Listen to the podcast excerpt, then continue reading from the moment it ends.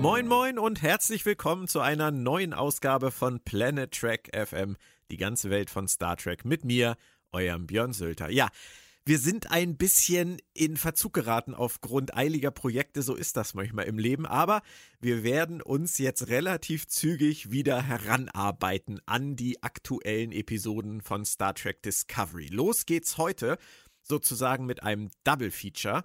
Unsere Ausgabe 59 und den Episoden 3 und 4. Beginnen wollen wir allerdings mit der Episode 3, People of Earth, Bewohner der Erde. Und dazu habe ich mir eingeladen den lieben Torben Kessler vom Fernsehsender Sci-Fi. Hallo Torben. Hallo Björn. Schön, du bist wieder da. da Sehr schön. Ja. ich bin auch da. Torben, wir haben ja noch gar nicht im Podcast über die neue Staffel gesprochen. Ich würde ganz gerne zu Beginn ein bisschen mit dir über die ersten beiden Episoden reden. Das war ja so ein verkappter Zweiteiler, äh, auch zwei geteilt. Es ging zunächst um Michael Burnham in der Zukunft, dann ging es um die Discovery Crew in der Zukunft. Fangen wir mit der ersten Folge an. Wie war das für dich, diese, diese Michael Burnham Solo-Show in der Zukunft? Ja, also ich schließe mich da auch ein bisschen den, den bekannten Meinungen schon an. Für mich war das, also es war, sah cool aus, es war sehr spaßig, hatte aber etwas von Star Wars, mehr als Star Trek teilweise. Also ein bisschen wie die, die Welt aufgebaut war, dort mit diesem Handelsplatz und ähm, dem, dem Book als Han Solo im Prinzip so ein bisschen und Michael dazwischen. Ich fand's cool, hat Spaß gemacht. Zwischendurch war es vielleicht ein bisschen zu sehr, ja, zu sehr. Ähm, einfach nur ein bisschen Show-Effekte, machte aber, machte aber das Ganze dann doch schon irgendwie schön rund und ich fand vor allem das Ende sehr toll. Da kam dann auch wieder der trackige Spirit raus mit dem ähm, Sternenbasis, ich will jetzt nicht sagen Kommandanten, aber dem Bewohner in Anführungszeichen und genau. eben ja, einfach diesen, diesem Hoffnungsschimmer, der auch die Föderation so ausgemacht hat oder Star Trek als Science-Fiction-Serie. Das Prinzip Hoffnung ist ja sehr groß. Der Anfang mhm. war so ein bisschen natürlich Wild West im Weltraum. Ist, ist cool, keine Frage. Ich habe mich jetzt so ein bisschen da nicht ganz mit Star Trek unbedingt wiedergefunden, aber am Ende haben sie doch die Kurve bekommen. Also eigentlich ein, ein, schöner Auftakt mit, mit Hochs und Tiefs. Ich muss auch wirklich sagen, dass mir gerade das Ende da wirklich sehr gut gefallen hat. Also, was du gerade gesagt hast mit der Hoffnung, dass sich da jemand wirklich hinsetzt, ähm, auch weil es äh, sein Vater vor ihm schon getan hat, und sagt, irgendwann wird jemand kommen und irgendwann wird das weitergehen und wird in eine bessere Zukunft münden. Das ist ja so, das ist ja so richtig klischeehaftes Star Trek, muss hm. man sagen. Aber mhm. schön. Ja, aber vorher war es ja sehr viel ähm, Handshot First, würde ich sagen, und äh, eine Beam- und Pulverisierungs-, also Phaser-Pulverisierungsschlacht, also hatte, hatte Spaß, war, sah cool aus, auf jeden Fall. Ähm, war jetzt aber jetzt auch nicht die tiefgründigste Episode aller Zeiten. Auch wenn ich den Charakter Bob sehr cool fand und eben auch, wofür ja, er steht. Sagen. Und dass er ja auch, er ist ja auch letztendlich jemand mit Herz. Er kümmert sich um die Tiere. Absolut. Wenn schon sonst niemand mehr sich um die bedrohten Tiere kümmert, dann macht es jetzt halt Book. Finde ich gut. Absolut. Also fand ich, fand ich nett. Und fand Michael war auch jetzt nicht so, also klar hatte sie ihre theatralischen Momente, die man alle kennt, aber es war jetzt nicht ganz so Michael Burnham One-Man-Show oder One-Woman-Show und ich fand das ähm, mhm. auch sehr erfrischend, dass man mit Book dann so einen ja, gleichwertigen Mitspieler mal geschaffen hat. Ja. Grundsätzlich war es ja auch wahrscheinlich eine ganz witzige Idee, dass sie gesagt haben, wir machen die erste Folge über Michael und die zweite Folge über die Discovery Crew. Kommen wir mal zur zweiten Folge. Da ging es dann letztendlich darum, was nach deren Absturz mit denen passiert und äh, eine kleine Außenmission von Saru und Tilly, die auch ziemlich viel von deinem zitierten Wild West im Weltraum hatte, oder? Ja, aber ich fand, also ich weiß, dass, glaube ich, du fandest die Episode nicht so toll, aber ich fand sie eigentlich sehr spaßig. Zum einen, weil wirklich mal die Crew der Discovery im Vordergrund stand, was ich bei der Serie sehr oft vermisst hatte, weil eben es ja. war auf die Michael Burnham Show. Ich glaube, ob man mhm. das jetzt positiv oder negativ findet, da müssen wir nicht drum reden. Ähm, hier war es wirklich die Crew und die Crew im also verloren. Und ja, man wurde vielleicht dem Charakter Tilly nicht so gut gerecht in dieser Folge, weil sie eher mehr als Nervenbündel als als wirkliche vollwertige Sternenflottenoffizierin ähm, dargestellt wurde und auch Giorgio und ihre kleine Slapstick-Einlage, muss ich sagen, waren vielleicht ein bisschen nicht so tief, aber mir hat das, das Grundsetting, dieses okay, wir wissen gar nicht, was hier los ist und wo wir sind, wer wir sind, aber wir stehen für etwas. Wir stehen für die Sternenflotte und Leute haben Hoffnung in uns und wir müssen dem gerecht werden. Und das mochte ich. Mhm. Auch wenn ich sage, aus dem Bösewicht hätte man mehr machen können, weil ich fand den ganz cool, mhm. ganz charismatisch. Der wurde dann sehr schnell und leicht übertrumpft. Ähm, sehe ich prinzipiell alles genauso wie du. Äh, mich hatte an der Folge ja einfach nur gestört, dass sie also diese generische, äh, wir besuchen den Saloon um die Ecke äh, und da spielt sich dann im Prinzip alles ab. Ähm, benutzt haben, um ihre Geschichte zu erzählen und halt diese Überzeichnung von, von Tilly und Giorgio. Aber geschenkt. Also prinzipiell äh, hat mir dieser, dieser Zusammenarbeitsaspekt auch sehr gut gefallen.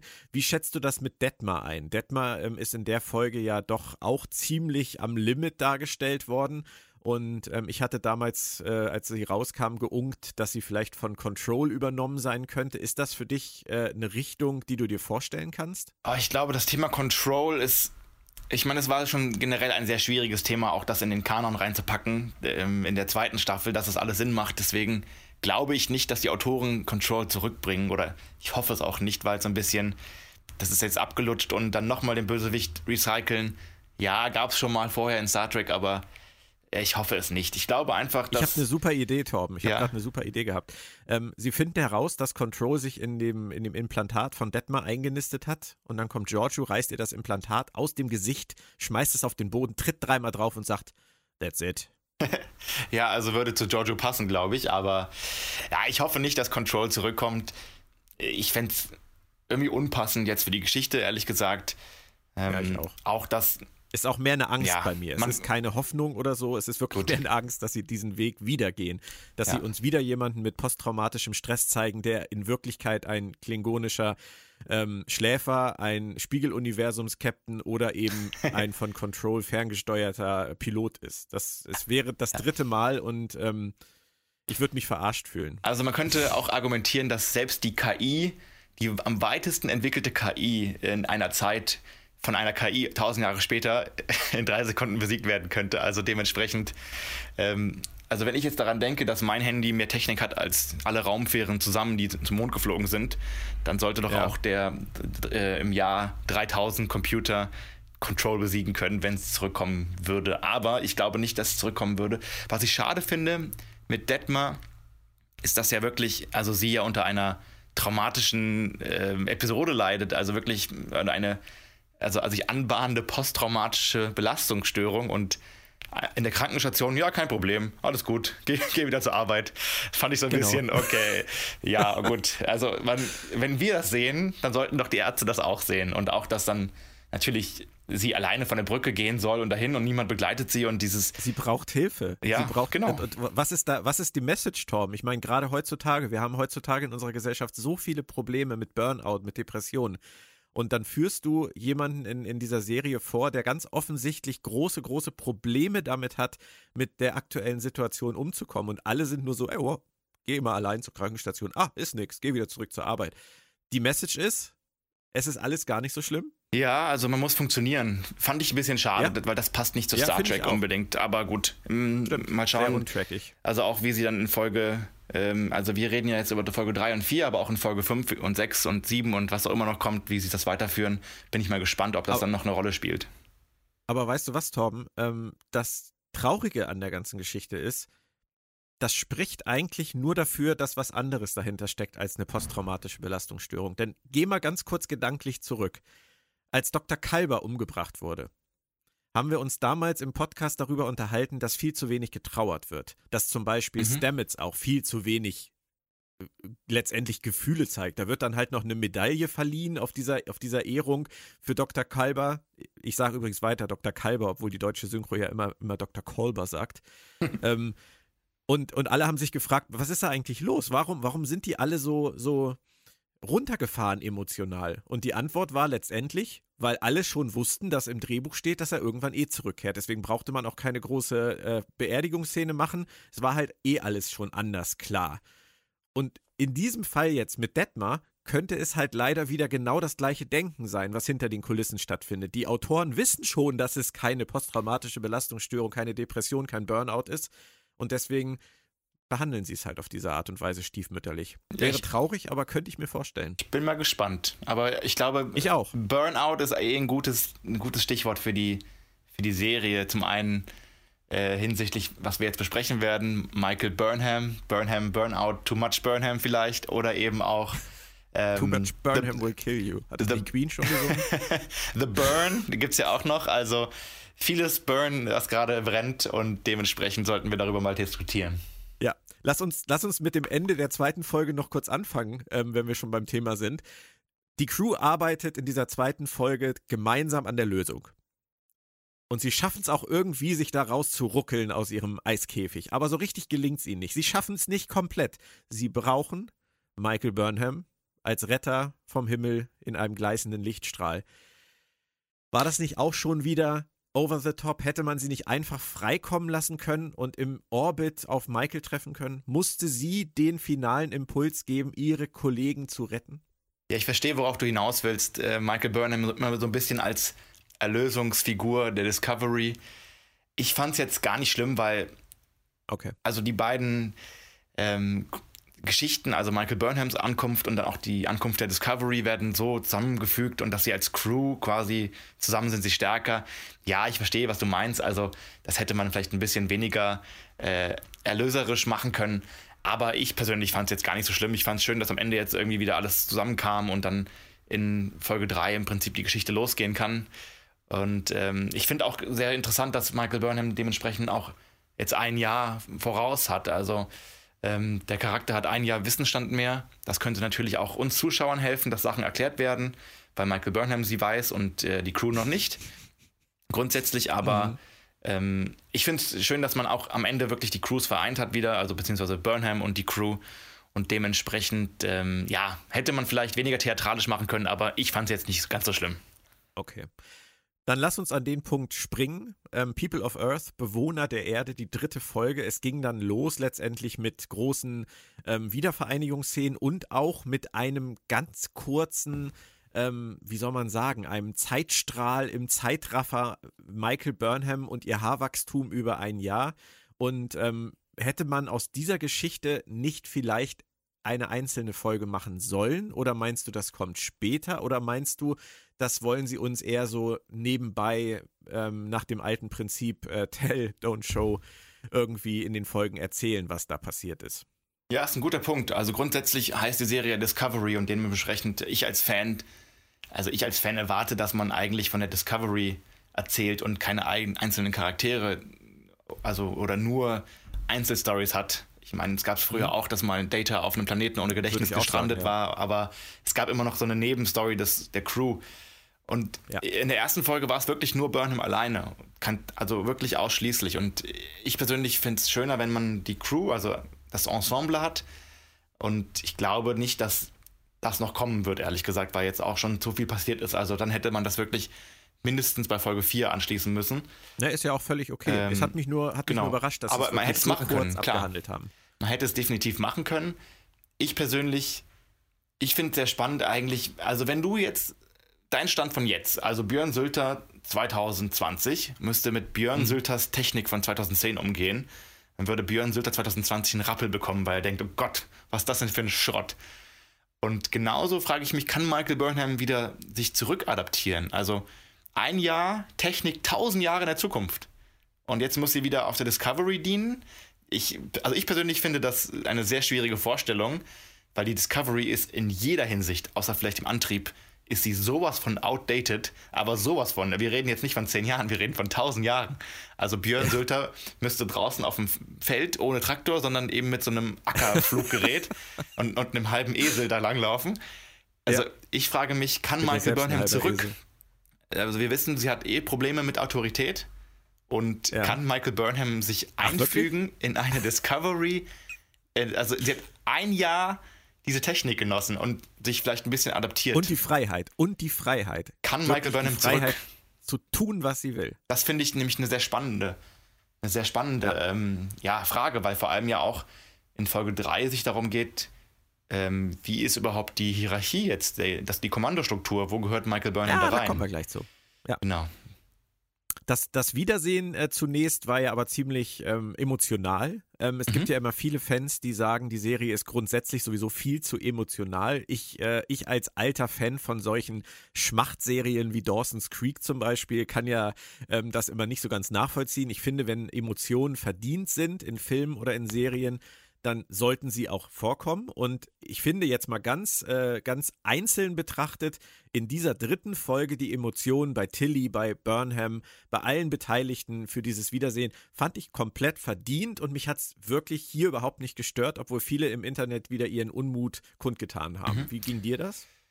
Also ich bin ja auch kein großer Michael Burnham-Fan, das weißt du. Und ähm, ich finde, Ach, der ja, das ist, glaube ich, kein Geheimnis. Also die Figur hat manchmal für mich einfach diese, dieses Dauergeheule und Theatralik, das, was ich nicht mag.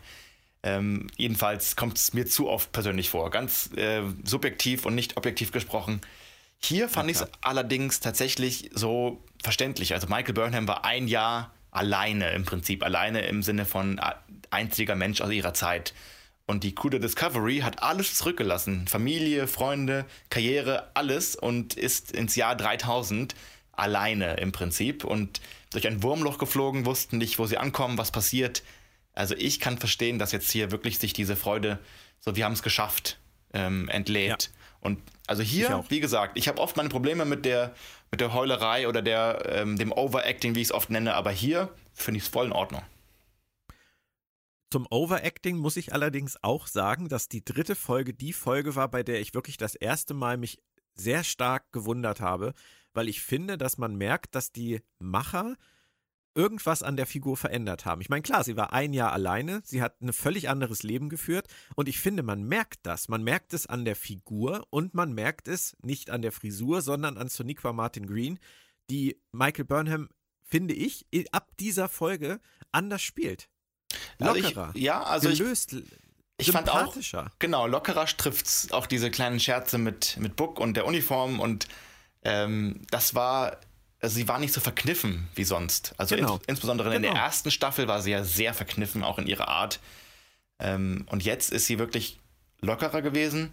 Natürlich hat sie immer noch Probleme mit Autorität, kann man aber auch verstehen, wenn man ein Jahr als in Anführungszeichen Schmugglerin ähm, gearbeitet hat, dass man nicht direkt wieder in die Kommandostruktur zurück kann. Aber ich trotzdem. Ich möchte dir ganz kurz, ich möchte dir da echt nicht widersprechen, weil ja. du hast ja recht mit dem, was du sagst. Aber wenn wir über eine Figur sprechen würden, wie jetzt zum Beispiel Harry Kim, mhm.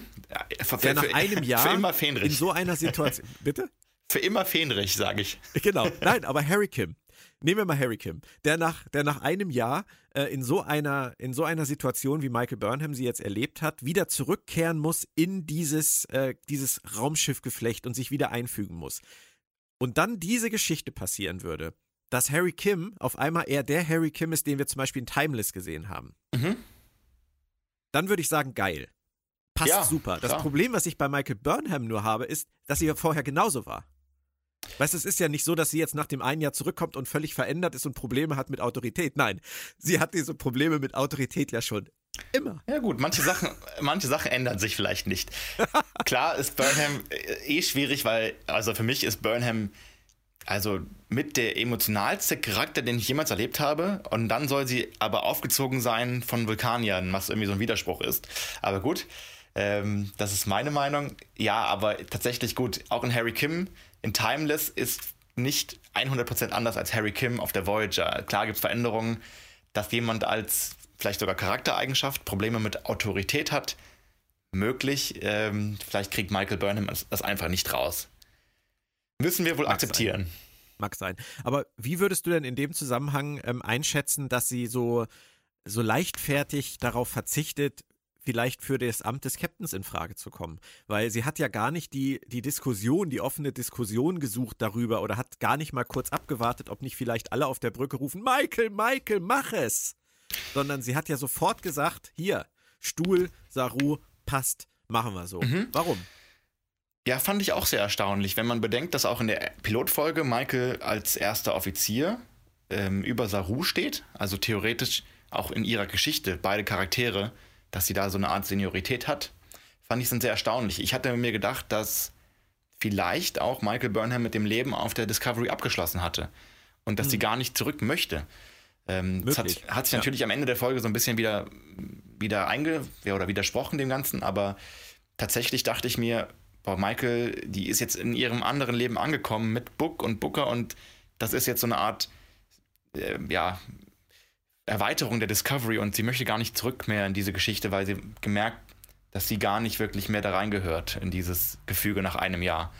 Aber ähm, sie fühlt sich offensichtlich so verantwortlich, dass sie den Job als erster Offizier annimmt.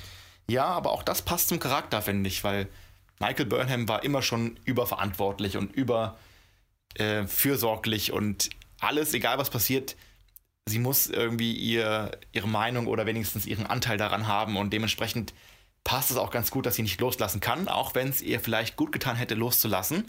Und vielleicht hatte mhm. sie das auch nach einem Jahr schon und am Anfang sagt sie, nein, du bist der Captain, ich, ich bin jetzt nicht mehr Teil davon. Dass sie am Ende nicht ganz loslassen kann, liegt natürlich an der Serie, logischerweise, aber auch ja, ja, vielleicht auch an Michael Burnham selbst, dass sie immer Teil davon ist. Ja, genau. Ja, Verantwortungsgefühl.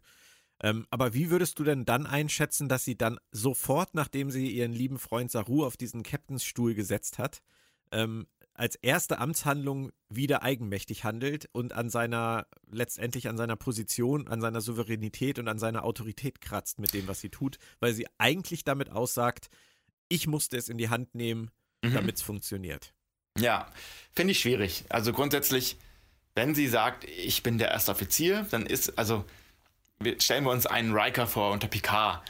Riker war auch immer ja. sehr also sein eigener Mensch und ganz anders als Picard, aber Riker hätte sowas niemals abgezogen. Ähm, ich glaube, dann wäre es auch vorbei und er hätte strafversetzt unter Captain Jellicoe dienen müssen. ähm, In der nee, also, Ich glaube tatsächlich ja. Also ich, gut, ich, ich, ich stehe es dem Charakter zu, weil sie halt ein Jahr lang alleine gehandelt hat und eben diese Art von, hey, das ist jetzt eine clevere Idee und ich hoffe, Saru, der schnappt das auf. Dass natürlich Saru im, ähm, also in diesem, in diesem Szenario, dass Saru ja quasi die Discovery zwischen die Geschütze der Erde und Michael Burnhams oder Bookers Frachter ähm, lenken muss. Und also die Discovery weiß nichts. Ne? Wenn man jetzt überlegt, ja. ein Schuss ja. von einer Kanone, tausend Jahre später, könnte die Discovery sowas von zermalmen, egal welche Schilde sie hätte. Also sie ja. wissen es ja nicht, dass, dass, sie halt mit Glück sie das noch. Nicht, genau. Genau. Und allein, dass quasi Michael das Saru zumutet, eben diese Entscheidung zu treffen, okay, um, um dich jetzt zu schützen oder deine Idee, ich vertraue dir so viel, dass ich das Leben meiner ganzen Crew aufs Spiel setze, in dem Fall, fand ich schon sehr, ja, sehr hart von Michael Burnham, aber am Ende ging es ja zum Glück gut aus. Das ist, das ist ja das Dauerproblem. Ja, Egal, sie kommt damit durch. Macht, es geht, es geht immer gut aus. Also sie hat ja letztendlich, es hat ja schon so angefangen in der Serie, sie hat ja sogar mit ihrer völlig fehlgeleiteten Meuterei gegen Captain Giorgio letztendlich recht gehabt. Ja, das ist ja, das ist ja wirklich das Dauermuster. Ja, Man also, kann sich ja darauf verlassen, dass sie immer das, dass sie, dass das, was sie tut, ohnehin am Ende das Richtige sein wird. Ja, sie ist eben der Hauptcharakter, muss man sagen, klar. Ja, ähm, warte, hallo. Ich meine, ja. was ist das bitte für eine Entschuldigung? aber dieses, dieses Argument, sie ist der Hauptcharakter, das lese ich auch immer wieder. Ein Hauptcharakter muss doch aber keine unfehlbare Figur sein, bei der alles in die richtige Richtung läuft. Beziehungsweise sollte doch nicht so sein, oder? Ich meine, selbst Picard hat doch nicht immer alles richtig gemacht. Das stimmt. Also man sollte ihr auch vielleicht eine Art Lernkurve zugestehen. Ähm, die nicht so flach ist wie die aktuelle, ja. Ja, also sie ist in ihren Wegen natürlich, klar, sie kommt damit durch. Und wenn du mit, damit durchkommst, das Falsche zu tun, sagen wir mal so, dann ist es vielleicht auch mhm. nicht wirklich ein Grund, das zu ändern. Also man könnte natürlich auch hoffen, dass Michael mal auf die Schnauze fällt, ähm, sprichwörtlich gesagt. Ich habe mir auch gedacht, tatsächlich in der Pilotfolge der ersten Staffel, da ist ja wirklich, dass ihre Handlungen, auch wenn sie am Ende vielleicht dann irgendwie noch Sinn machen, da, dazu führen, dass Giorgio stirbt. Und ja.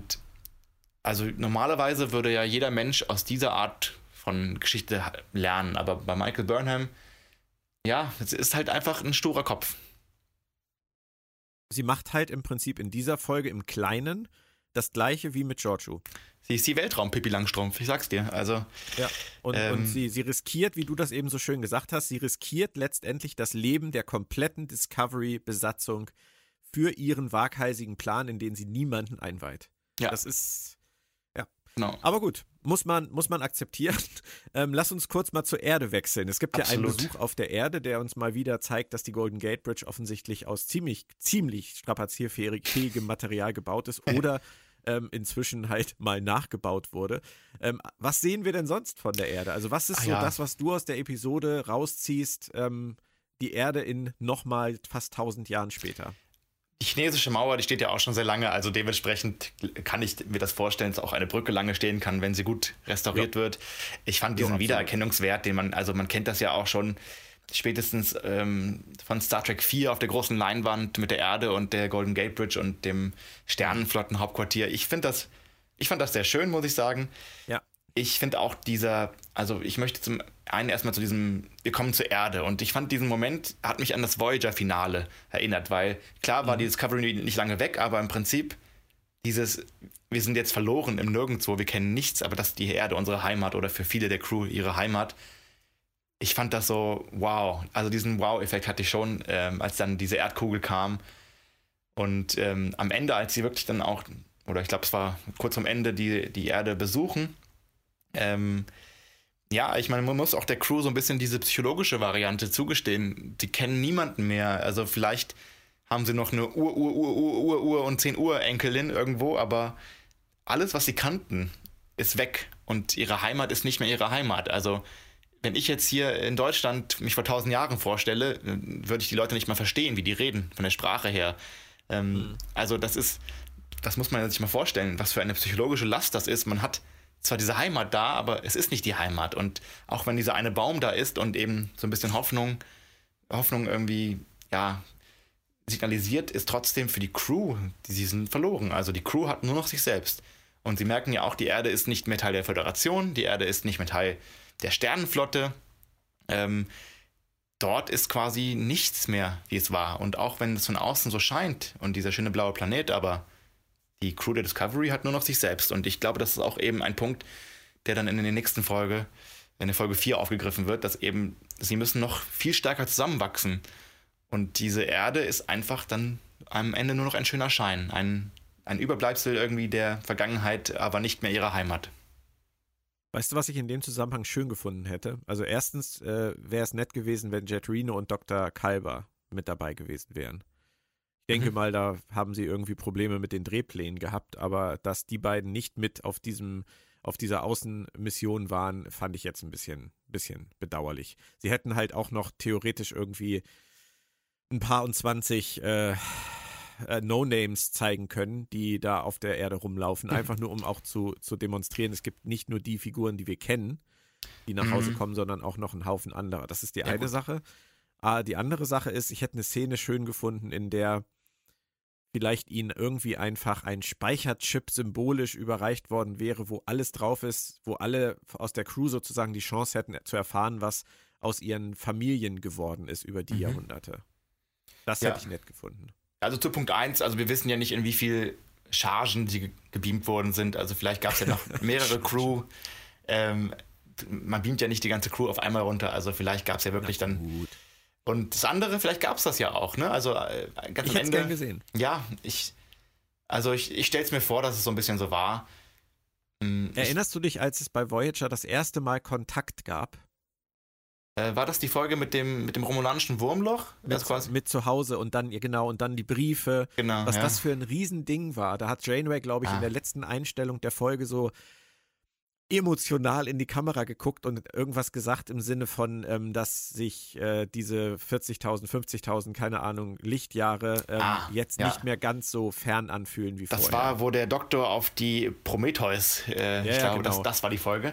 Ähm, und das ist, das ja. ist schön und das ist ein wichtiger Moment, finde ich. Und ähm, dieser Baum ist gut und schön. Und die, die, chinesische Mauer und die Golden Gate Bridge sind auch gut und schön. Aber ich glaube, jeder von uns in so einer Situation hätte ganz viele persönliche Fragen. Ja, auch vor allem. Und das finde ich, hätte man thematisieren müssen. Mhm, länger geblieben. Also, ich wäre länger geblieben und einfach so, hey, was ist? Also, ich bin jetzt durch die durch Zeit und Raum gereist und sie haben ja jetzt auch nicht unbedingt die Eile, die Föderation oder die Sternenflotte zu finden. Also, die konnten 3000 Jahre warten, jetzt können sie, äh, oder 1000 Jahre und jetzt können sie auch nochmal zehn Minuten länger warten. Man hätte vielleicht auch ja. der Crew so ein bisschen Luft zum Atmen lassen müssen, auch. äh, psychologisch gesehen. Also ist ja auch ein wichtiger Faktor äh, in der nächsten Folge tatsächlich, in Folge 4. Ich muss sagen, ich mochte bei Deep Space Nine immer ganz gerne diese Ben Cisco, weiße Schürze, Kartoffelschälen, dieses Runterkommen ins Analoge, dieses, okay, ja. ich, ich sammle mich. Und das gibt es bei Discovery leider eigentlich, also meines Wissens nach, sehr wenig. Und ich hätte es ich hätte persönlich schön gefunden, auch mal dieses, ähm, okay, die Brückencrew ist jetzt wichtiger als in den ersten beiden Staffeln, ich möchte sie kennenlernen. Was sind das, sind das für Charaktere? Wo kommen sie her? Was, wofür stehen sie? Und da hätte man auch sich vielleicht 20 Minuten nehmen können, um eben mal sowas zu erkunden. Ja. Lass uns noch mal kurz über die Krise sprechen, die ausbricht und die Michael dann am Ende ja lösen kann. Ähm, du hast dich bestimmt gefreut über den Gastdarsteller, oder? Natürlich, natürlich. als alter Stargate-Recke. Ja. Also ich sehe ich seh den ja auch, also wer es nicht mitgekriegt hat, Christopher Heyerdahl aus Stargate Atlantis, auch aus Stargate SG1, aus Hell on Wheels etc. pp. Aber diese, diese ganze Geschichte, ähm, also mich hat es ja sehr an die Gürtler aus Expanse erinnert, mhm. ähm, diese Kolonie auf Titan und diesen Konflikt äh, zwischen der Erde und dieser, dieser Kolonie. Ähm, es war auch ein bisschen sehr einfach mit dem Helm und so, ne? Ja, also man müsste ja auch irgendwie ja. Also man müsste ja auch irgendwie meinen können, dass die Erde und diese Gürtler, wie auch immer sie heißen, mal Kontakt gehabt ha haben ähm, oder sich gescannt haben und gemerkt haben, ach, wir sind ja wirklich Menschen oder zurückverfolgt haben. Also wie sch schlecht müssen die Sensoren der Erde sein, um nicht zu wissen, dass sie von irgendwie Saturn kamen oder ja, ja. Titan, ja, ich weiß nicht, was es genau war. Ja, es war eine sehr simple Story. Und auch, dass Michael Burnham und Saru das in drei Sekunden diesen Konflikt diplomatisch lösen konnten, hatte mich so ein bisschen an Q2 erinnert bei Voyager, der das Holodeck umprogrammiert hatte, um eben diesen Konflikt zwischen Cardassianern, Bajoranern und wer auch immer noch dabei war, zu lösen. Es war sehr simpel. Also diese Auflösung war sehr, sehr simpel. Am Ende des Tages aber, ich, ja, auch Star, Star, Trek hatte genug Folgen, die sehr simpel gelöst wurden.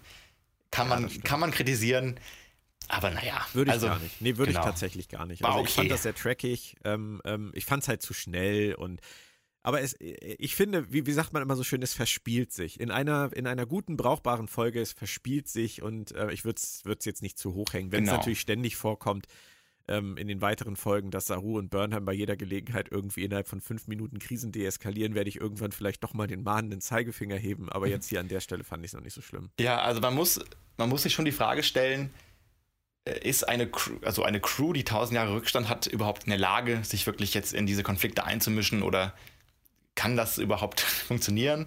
Oder ist das vielleicht ein bisschen sehr arrogant gedacht von den ähm, mhm. Schreibern? Müssen wir mal abwarten, wie es sich entwickelt. Ich persönlich, ja. also ich fand das damals auch bei Andromeda in der Serie ganz interessant, dass man zuerst einfach mal, also der Captain war verloren in seiner Zeit und er wusste nichts über die Zukunft und die Discovery hat so ein bisschen, okay, wir mischen uns direkt ein und wir wissen es besser und lösen das und können das auch direkt, obwohl wir tausend Jahre Rückstand haben, technologisch und Wissensrückstand. Ich bin mal gespannt, wie sich das entwickelt, aber ja, ich, ich sehe diesen mahnenden Zeigefinger schon auf uns zukommen.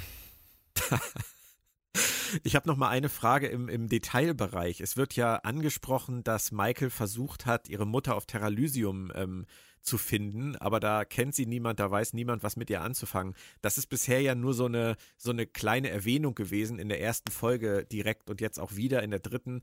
Ähm, wie, was machst du daraus? Also, was hat es damit auf sich? Was könnte sich daraus entwickeln, dass ihre Mutter offensichtlich nicht da angekommen ist, wo oder nicht da ist, wo sie eigentlich sein müsste? Mm, ja, also zum einen könnte ich mir vorstellen, dass eben auch dann dieser Anzug nach wie vor eine Rolle spielen kann, weil er vielleicht dann in also als ihre Mutter oder wie auch immer, vielleicht der Anzug dann doch nicht zerstört wurde, ganz wie man sich das vorstellen könnte. Ich bin mal gespannt. Also Michael Burnhams Mutter war ja auch nur als Person wirklich greifbar in einer Folge oder in eineinhalb Folgen, wenn wir nochmal die Logbucheinträge mitnehmen.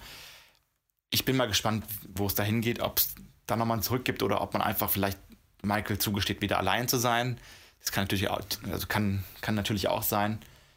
Mhm. Ähm, ja, ich, ich glaube, Michael ist jetzt sehr mit dem Burn beschäftigt und das zu klären. Das habe ich irgendwie das Gefühl, dass, dass die alles rausfinden. Also auch da könnte eine Überschneidung vielleicht vorliegen zwischen dem, dem roten Engel und dem Burn. Also ähm, ja, wir wissen ja noch nicht da genau. Wolltest du ja, da wolltest du ja eh noch was zu sagen. Hatte ich vorhin so das Gefühl. Da gab es irgendwie ein bisschen Redebedarf. Aber du gehörst nicht zu den Leuten, die, die der Meinung sind, dass The Burn irgendwas mit Michael Burnham zu tun hat. Das, das glaube ich nicht, ehrlich gesagt. Ähm, aber gut, ihre Mutter heißt ja auch Burnham, also vielleicht hat das irgendwie. Ja, vielleicht. Ich habe noch nie drüber nachgedacht, ehrlich gesagt. Ich frage mich die ganze Zeit, okay, der Burn klingt, der, das klingt schon mal sehr spannend. Was ist denn aus den ganzen anderen Völkern passiert? Also, wir reden hier von der Föderation die ganze Zeit, aber was ist denn mit den Romulanern? Also gut, die gibt es ja wahrscheinlich auch nicht mehr so, nachdem Romulus explodiert ist. Das müsste ja auch zur Zeitlinie noch gehören, aber dem Klingonischen ja. Imperium oder eben den Borg. Was, also was ist denn mit Transwarp? Was ist denn mit Slipstream? Was ist denn mit Pipapo? Also diese ganzen mhm. anderen Welten, die wir kennen. Oder ist das jetzt nur ein Phänomen, was den Alpha-Quadrant oder die Föderation betrifft? Und man weiß viel zu wenig und ich finde, man könnte da sehr schöne Geschichten draus spinnen. Naja, äh, nach deiner Theorie oder nach dem, was du gerade gefragt hast, wäre es für die Borg jetzt ja in den letzten 120 Jahren mega einfach gewesen, nach und nach einfach alles wegzubomben. Ja, also man könnte ja niemanden mehr nach Wolf 359 beordern, dementsprechend. Nein, nein, das wäre, das wäre, das wäre wirklich ganz, ganz simple Kriegsführung zu sagen, wir schicken den Kubus dahin, wir schicken den Kubus dahin. Mhm. Wenn es nicht reicht, schicken wir noch einen Kubus, bis alles platt ist und wenn es ja. drei Jahre dauert, bis wir da alles platt haben, dann dauert es halt drei Jahre. Es kann ja keiner zu Hilfe genau. kommen. Aber wer weiß ob es die Borg noch gibt. Gibt es die Borg Was noch? Ist mit den Borg? Ja. Gibt es die Klingonen noch? Äh, wir wissen sehr wenig. Und das ist auch was, was die Discovery gar nicht weiß. Und trotzdem haben sie dieses, klar, sie sind Sternenflotte, das ist ihre Aufgabe, sie mischen sich ein, sie, sie, das ist ihre, so sind sie quasi trainiert. Aber dennoch denke ich mir oft, boah, manchmal, also ein Schuss ins Blaue ist das einfach hier und es geht mal gut, aber irgendwann geht es halt nicht mehr gut und dann, ja, mal schauen, wie sich das entwickelt. Hm. Kommen wir zum letzten Aspekt. Es wird noch eine neue Figur eingeführt, Adira, eine mhm. junge Menschenperson. Wir wissen schon, dass es sich bei Adira um eine nicht binäre Figur handeln wird. Sie wird allerdings noch nicht so eingeführt. Sie wird noch als sie bezeichnet in dieser Folge. Mhm. Ähm, wie, wie fandest du Adira? Äh, hat, hast du da Erinnerungen gehabt irgendwie an Wesley Crusher, der ja auch ein Wunderkind war und Adira soll ja auch ein Wunderkind sein? Oder wie ist das für dich? Am gewesen? Anfang dachte ich mir, okay, wie kann jetzt jemand ähm, so junges aus dem Jahr 3000 die Technik von dem Jahr 2200 ähm, wirklich gut, so gut manipulieren, aber es macht natürlich auch dann mit dem Symbionten und der also Erfahrungen auch Sinn, dass die sowas vielleicht weiß oder kennt sogar ich fand es gar nicht Wesley Crusher-mäßig, sondern sie hat mich sehr an Esri erinnert, weil sie auch eben nicht so ja. klugscheißerisch war, ähm, genau, wie Wesley manchmal äh, rüberkam. Und ich finde, das ist eine sehr interessante Figur. Tatsächlich auch, es machte auch bisher von der Story her Sinn, dass sie eben viel weiß, weil sie, ähm, wir haben ja in Folge 4 gelernt, glaube ich, auch, dass sie sechs, sieben Wirte hatte vorher, also dieser Talsymbiont. Und dementsprechend, also bisher finde ich Andira sehr spannend. Ich bin mal gespannt, was sie halt eben aus ihr machen, weil ein Mensch, der auch dann nicht darauf vorbereitet ist, verbunden zu werden mit einem Symbionten. Also das ist ja auch nicht irgendwie, was man als Mensch unbedingt lernt. Ähm, Riker hat das auch schon gehabt. Aber auch da ging es ja nicht unbedingt gut. Also Riker nee, hat sogar stimmt. Dr. Crusher geküsst dann in dem Sinne. ähm, ich glaube, sonst würde Riker das nicht machen. Na, wahrscheinlich äh, Dementsprechend, also diese ganze Übermanntheit oder also man hat sieben sieben lange Leben, äh, oder ich weiß nicht, wie viele es waren, aber jetzt sagen wir mal sieben pauschal an Gefühlen und Erinnerungen und Dingen, die einen geprägt haben. Also ich bin mal wirklich gespannt, ähm, wie dann auch jetzt Adira als Adira Tal sich da wirklich ähm, in dieses Gefüge der Discovery einfügen kann. Mhm. Wir werden es erleben. Wie würdest du denn grundsätzlich sagen, äh, schneidet diese Staffel jetzt nach den ersten, wir, wir gehen ja momentan jetzt hier von drei Folgen erstmal nur aus, ab im Vergleich zur ersten und zweiten Staffel? Ist also, sie gewachsen? Ist sie gereift? Ja, also, also alle Star Trek-Serien, die ich abgöttisch liebe, hatten mindestens zweieinhalb schwächere Staffeln und das waren meistens die ersten zweieinhalb. Discovery hatte meiner Meinung nach auch sehr große äh, Drehbuchschwächen in Staffel 1 und 2.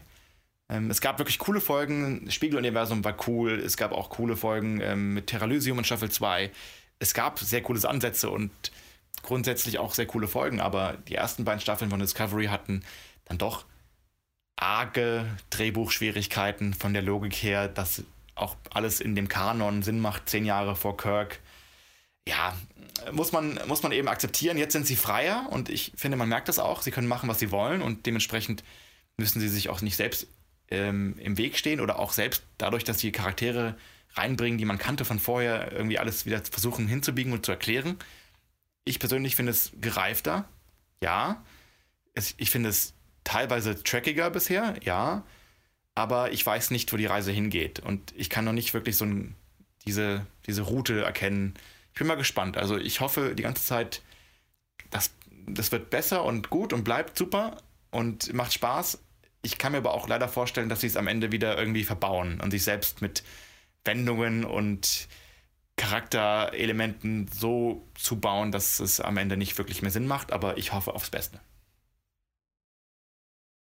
Ein schönes Schlusswort, Torben. Ich würde mich freuen, wenn wir uns zeitnah wieder für einen Shortcast treffen würden. Ich habe nämlich gesehen, das hat mich sehr gefreut, dass wir ganz, ganz tolle Bewertungen in ganz vielen ähm, äh, Online-Portalen haben. Zum Ach, Beispiel cool. habe ich das bei iTunes auch gesehen. Also dieses Shortcast-Format ist wohl doch ziemlich gut angekommen. Ja, das geht ja auch immer schnell, ähm, ne? 20 Minuten. Und du weißt ja, ja es, es, motiviert die Leute wohl offensichtlich wirklich zum Rewatch und das finde ich großartig, weil uns motiviert es ja auch dazu. Das Absolut. ist ja, das ist ja, das ist ja eine beidseitige Geschichte. Und du weißt ja, ich mache das alles für die Groupies. Dementsprechend ist das super, wenn die Leute das mögen. Ja, natürlich. Dann lass uns das tun. Ja. Das war erstmal Folge 3 äh, mit Torben Kessler. Ähm, hier geht es jetzt gleich weiter mit Episode 4 und mit Claudia Kern bei mir zu Gast. Ich sage erstmal Danke, Torben, und bis zum nächsten Mal, hoffentlich ganz bald. Vielen Dank, Björn, und lass uns das öfter machen. Gerne, gerne. Tschö, tschö. Ciao, ciao.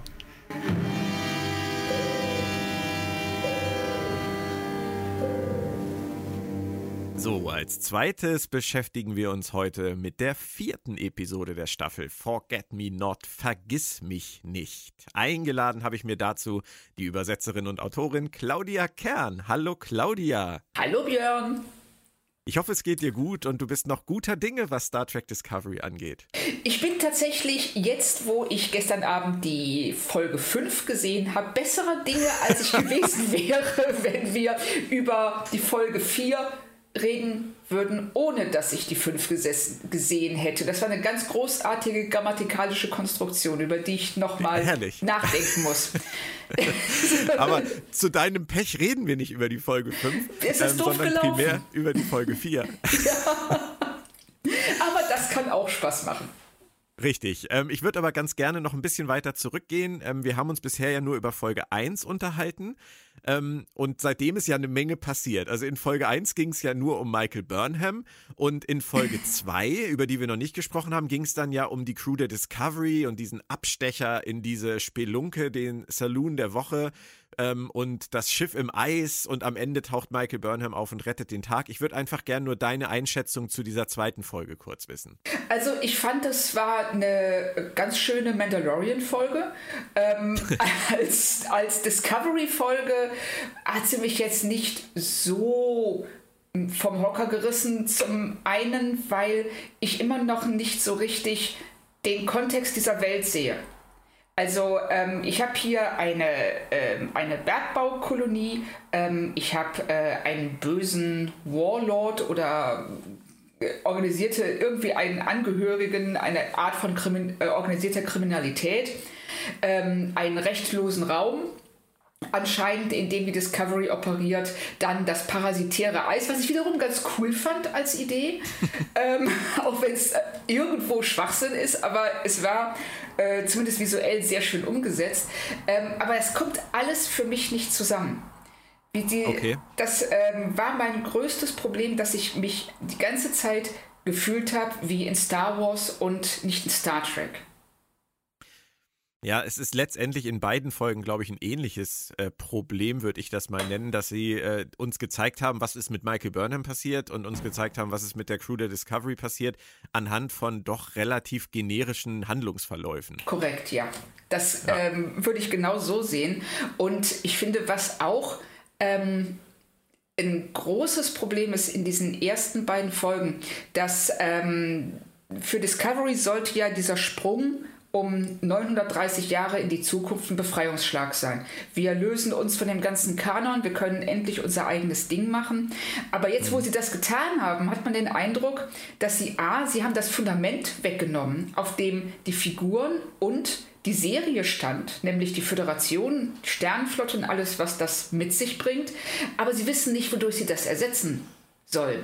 Die sind so wie, ich sag mal, Braveheart, ne, gib mir Freiheit oder gib mir Tod. Der der sagt, ja, okay, hier hast du Freiheit. Und Braveheart ist so, pff, scheiße, was mache ich denn jetzt damit?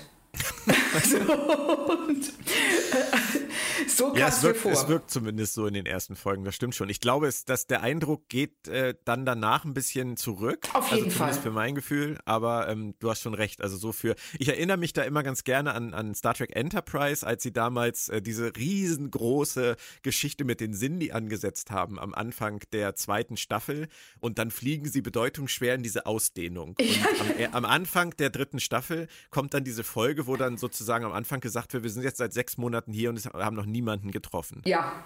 Wo man so denkt, what the fuck? Ja, das richtig. Ist, das ist die Ausdehnung. Da sollte eine richtig, eine richtig krasse Scheiße passieren und die sind seit sechs Monaten da und haben noch nichts erlebt. Ja, Genau. Und dann treffen sie auf diese Welt, diese, auch diese Bergbausiedlung, witzigerweise, wo Archer und Trip dann im Schlamm rumkriechen. Ja, also ich äh, glaube ja auch, dass, ähm, also immer wenn wir Sachen sehen in Star Trek, wo Dinge wirklich, wirklich schief laufen, sind es meistens Bergbaukolonien, ähm, weil A, die Leute sofort schmutzig sind und du kannst sehen, oh fuck, die sehen aber nicht gut aus. Und auf der einen Seite glaube ich, dass die, ähm, dass, äh, die Star Trek-Autoren nichts schlimmer finden als körperliche Arbeit. Das ist so, den Eindruck bekommt man da sofort, sobald jemand körperlich arbeitet, in dem Moment weißt du, okay, irgendwas mit dieser Zivilisation stimmt nicht.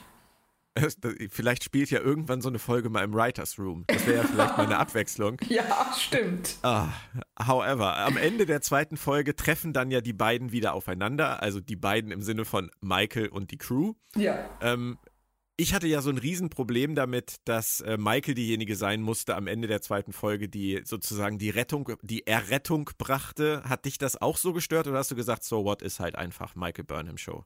Es, es musste sie sein. Also in dem Moment, wo gesagt wird, äh, da ist ein anderes Schiff unterwegs und ähm, die sind viel, viel wichtiger und böser und größer und mächtiger als dieser Kleinkriminelle. Ähm, da habe ich mir schon gedacht, es kann eigentlich nur Michael Burnham sein. Mhm. Weil wir haben uns ja mittlerweile halb damit abgefunden, dass alles Nein. in der Serie um sie kreist. Nein, also ja, ich sage das jetzt so und will jetzt gleich genau das Gegenteil behaupten, wenn wir über die vierte Folge reden, aber egal. Also, Sprich nur für dich. ja, also ich versuche es immer wieder. Das ist wie so ein Mantra. Es ist, äh, genauso könntest du die Wolken anschreien, weil es regnet ich habe die letzten Tage witzigerweise bei diesem Thema wieder etwas festgestellt. Ähm, ich habe mich über die fünfte Folge ja nicht, äh, nicht so gefreut wie du, ähm, auch wenn das jetzt nicht Thema ist, weil da wieder das Michael Burnham-Ding für mich im Weg stand, ähm, weil sie da wieder so zurückgefallen ist in ihre alten Verhaltensmuster und habe jetzt die letzten Tage so einige Unterhaltungen geführt mit Leuten, die sich darüber aufregen, dass ich nicht darüber hinwegkomme, dass Michael Burnham im Fokus steht. Und ich wollte es an dieser Stelle nur auch einmal ganz kurz erklären, weil ich, ich verstehe die, die, diese Argumentation gar nicht. Es stört mich nicht, dass Michael Burnham im Fokus steht. Ich habe auch akzeptiert, dass Michael Burnham im Fokus steht von dieser Serie. Mich stört, wie es geschrieben ist. Ja, das Und, geht mir ganz ähm, genauso. Das ist was völlig anderes. Du kannst Richtig. Michael Burnham, also da, da kommen wir gleich zu, in Folge 3 und 4, ähm, für mich Michael Burnham viel besser geschrieben als die ganzen zwei Staffeln zuvor. Und in Folge 5 nicht. Das ist einfach das, was mich stört. Aber das nur einmal ganz kurz nebenbei, da werden wir gleich noch zu kommen. Lass uns kurz zur Erde reisen. Folge 3, ähm, da ging es dann ja direkt los. Sie wollten diesem Funkspruch folgen von diesem Admiral Tull, der zwölf Jahre alt sein sollte. Und ähm, als, als erstes kommt diese ganze Wiedersehensfreude hoch. Es wird auch wieder viel geweint. In dem Fall fand ich das okay, ähm, weil, äh, weil es verdient war, meiner Meinung nach. Und ähm, dann kommt diese große Szene mit Saru und, und Michael, wo es um ähm, den Posten des Captains geht. Was war da dein Eindruck? Ähm, ich habe mich gefragt, was sie, wie sie auf die Idee kommen, dass Michael darüber bestimmen kann, ob Saru Captain wird oder nicht. das, es hat mich wirklich gestört, dass sie hingeht und ihm das gewährt, als ob sie über ihm stehen würde, was meines Erachtens nach in, weder von ihrem Rang noch von der Beziehung zwischen den beiden gerechtfertigt ist. Oder habe ich da was falsch verstanden? Nee, hast du nicht. Ich glaube, also ich habe es nicht so schlimm empfunden wie du. Ich ja. kann nachvollziehen, was du meinst. Ähm, ich glaube, Saru hätte den Anspruch gehabt, darüber zu sprechen. Ja, und ich finde, das wäre auch richtig gewesen, dass ähm, sie gewährt ihm das einfach erstmal, als ob sie das Recht dazu hätte, was ich so nicht sehe. Und ich hätte es äh, für beide Charaktere wichtig gefunden, wenn sie die Möglichkeit gehabt hätten, darüber zu reden, wie ihre Beziehung von jetzt an laufen soll. Weil wir sehen ja dann auch in späteren Folgen, gerade in der fünften, ähm, dass diese Beziehung nicht geklärt ist. Ja. Im Prinzip hat sie nur verzichtet. Richtig. Sie hat halt gesagt, ich verzichte zugunsten von Saru und damit war für sie dann klar, dass es Saru wird. Ich fand das jetzt nicht so gönnerhaft, äh, wie du es vielleicht empfunden hast von ihr. Ja. Ich, ich habe es wirklich eher so als, als Statement empfunden, ich bin's nicht. Ja, das, also mir kam es sehr viel gönnerhafter vor, es ist ein gutes Wort dafür. Ähm, das ist wirklich, glaube ich, nur eine Empfindung. Ich glaube auch nicht, okay. dass es so gemeint war und dass das Ganze nicht ganz einfach werden würde mit den beiden in dieser Konstellation. Captain, erster Offizier war, glaube ich, absehbar und hat sich auch in den Folgen danach schon ein ganz kleines bisschen ja. gezeigt. Sogar ja schon in dieser besagten Folge 3, da treffen sie ja auf, auf äh, Bösewichter der Woche, die sich am Ende dann als irgendwelche Bergbauarbeiter vom Titan herausstellen. ähm, und und äh, Michael war ja da auch in dieser Folge diejenige, die Saru nicht in ihren Plan einweiht, die ja. einfach ihren Plan in die Tat umsetzt, dabei, äh, wie Torben Kessler gestern so schön sagte, auch noch im Prinzip das Schiff und die Crew riskiert, weil niemand weiß, was sie vorhat und die nur, die jetzt gezwungen sind, sich in die Schusslinie zu begeben. Richtig. Also sie in der Folge, wo sie sagt, du bist Captain und ich nicht, macht sie aber trotzdem wieder ihr Ding. Was sagt uns das über Michael Burnham und was sagt dir das über die Autoren? Also es sagt mir über Michael Burnham, dass sie eine sehr egoistische Figur ist, die auch ähm, auf die ähm, Bedürfnisse anderer nur dann äh, Rücksicht nimmt, wenn es äh, ihre eigenen ihrer, ja, ihren eigenen, wenn es zu ihrem Vorteil ist oder wenn sie irgendwas daraus ziehen kann, was sich wiederum auf sie ähm, bezieht. Und das ist das, was mich bei den, was die Autoren immer wieder machen und finde ich, was sie, was sie ganz furchtbar falsch machen, dass sie nicht nur diese Figur in den Mittelpunkt stellen, sondern alle anderen Figuren um sie kreisen lassen. Und das führt dazu, dass die alle unterentwickelt sind. Von, äh, äh, also wir wissen über die anderen Figuren äh, nicht einmal ein Drittel oder ein Viertel von dem, was wir über Michael Burnham wissen. Und das äh, sorgt dafür, dass wir, also ich zumindest, habe keine Gefühl, also große gefühlsmäßige Anbindung an diese Besatzung, weil ich sie auch nach zweieinhalb Staffeln so wenig kenne.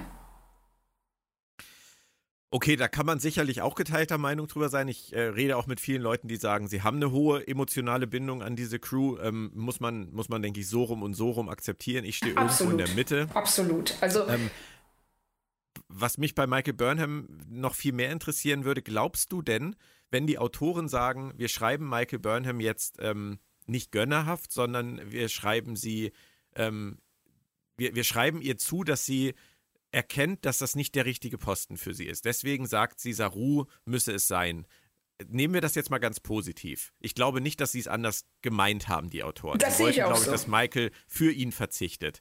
Und in der gleichen Folge schreiben sie ihr dann wieder dieses, äh, dieses Ich mache mein eigenes Ding ohne Rücksicht auf Verluste zu. Tun sie das, um uns zu zeigen, dass Michael Burnham nicht lernfähig ist, dass das zu ihrem Charakter gehört?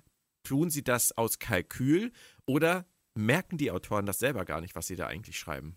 Das ist eine sehr, sehr gute Frage. Also ich wünschte, dass es ähm, der zweite Fall wäre, dass sie ähm, sie so schreiben als ja, Michael, das ist, das ist Teil ihres Charakters, aber wir legen das so an, wir lassen es zehnmal gut gehen und beim elften Mal geht es ganz, ganz übel in die Hose und daraus wird sie dann lernen und eine andere, eine andere Facette ihres Charakters hervorbringen. Aber ich sehe das bisher nicht. Also das, ich wünschte mir, es wäre so, weil das würde die Figur super interessant machen und würde auch die Dynamik zwischen ihr und dem Rest der Besatzung völlig verändern. Aber bisher sehe ich es nicht in dem, wie sie sich verhält und wie sich die anderen mhm. Figuren ihr gegenüber verhalten. Ja, sie hätte natürlich aus der Meuterei gegen Giorgio auch schon lernen können, wobei sie ja auch da am Ende irgendwie recht gehabt hat. Richtig, sie hat ja, letzten Endes hat sie immer irgendwie recht. Und wenn mhm. sie nicht recht hat, dann tritt ein Umstand ein, der dafür sorgt, dass sie recht hat. Oder das auch mit dieser Meuterei, wie sehr sie ähm, darauf beharrt, dass sie daraus gelernt hat, dass sie geläutert ist, aber dann genau das gleiche Verhalten zeigt, was zu dieser Meuterei geführt hat. Und das immer und immer wieder. Mhm. Okay, es gibt noch ein paar andere Themen in dieser Folge, aber nichts mehr, was man in, in aller, äh, äh, wie soll ich sagen? Ich fange den Satz einfach nochmal an, dass man episch auswalzen müsste. Das war jetzt fast Helge Schneider-esk. ähm, Fitze, Fitze, Fatze. Ähm, sie kommen noch zurück zur Erde. Wir erfahren aber nicht viel über die Erde. Im Prinzip gibt es zwei Abgesandte von der Erde, ein Baum und äh, San Francisco. War das für dich okay? für den Moment oder hast du gesagt, ich hätte gern mehr gesehen? Nee, das war für mich okay. Also sie hatten in der Folge viel zu tun und ähm, dass sie, ich fand es auch wirklich schön, dass sie die ähm, Besatzung runtergeschickt haben, dass sie mal ein bisschen da über die Wiese laufen konnten und den Baum angucken. Nee, das, nee, das war okay und das ähm, setzt ja auch schon ähm, Beziehungen, also bestimmte Marker, die dann in der nächsten Folge aufgegriffen werden. Ähm, was ich gut fand, was ich äh, was mich wirklich gestört hat, das war, dass am Ende rauskommt, dass die bösen Angreifer, die bösen Aliens Menschen sind und dass in dem Moment alles okay war, war was suggeriert, wenn es keine Menschen gewesen wären, hätte die Sache völlig anders ausgesehen. Ja. Das stimmt. Das war, das war auch wieder so ein bisschen aus dem Setzkasten des, des Drehbuchschreibens, des, des Star Trek Drehbuchschreibens ja. oder Genre Drehbuchschreibens, wie auch immer. Richtig. Gut, sie machen sich am Ende ähm, auf den Weg nach Trill, ähm, weil sie Adira mit an Bord nehmen, eine neue Figur. Wie war der erste Auftritt von Adira für dich? Ähm, ich hatte so ein kurzes Augenzucken, weil ich dachte, das könnte Wesley 2 sein. Aber das äh, hat sich dann doch relativ schnell ähm, gelegt, weil sie ganz anders angelegt ist als Figur. Und äh, ich muss auch sagen, dass Blue Del Barrio das ähm, sehr, sehr gut spielt diese Mischung aus ähm, Jugendlichkeit und äh, Verwirrung und Genialität, die man selber, dieses, äh, er sie selber nicht einordnen kann. Und das fand ich schon ähm, sehr interessant. Wie gehen wir eigentlich mit den Pronomen hier um? Wir, ich denke, dass wir uns ähm, im Deutschen an der Synchronisation orientieren werden. Und was machen die? Ähm, ich, ich, weiß ehrlich gesagt nicht. Na, ich glaube, ich darf das noch nicht sagen. Ähm, das ist, glaube ich, etwas, was wir abwarten müssen. Ähm, es gibt eine Lösung in der deutschen Synchronisation dafür.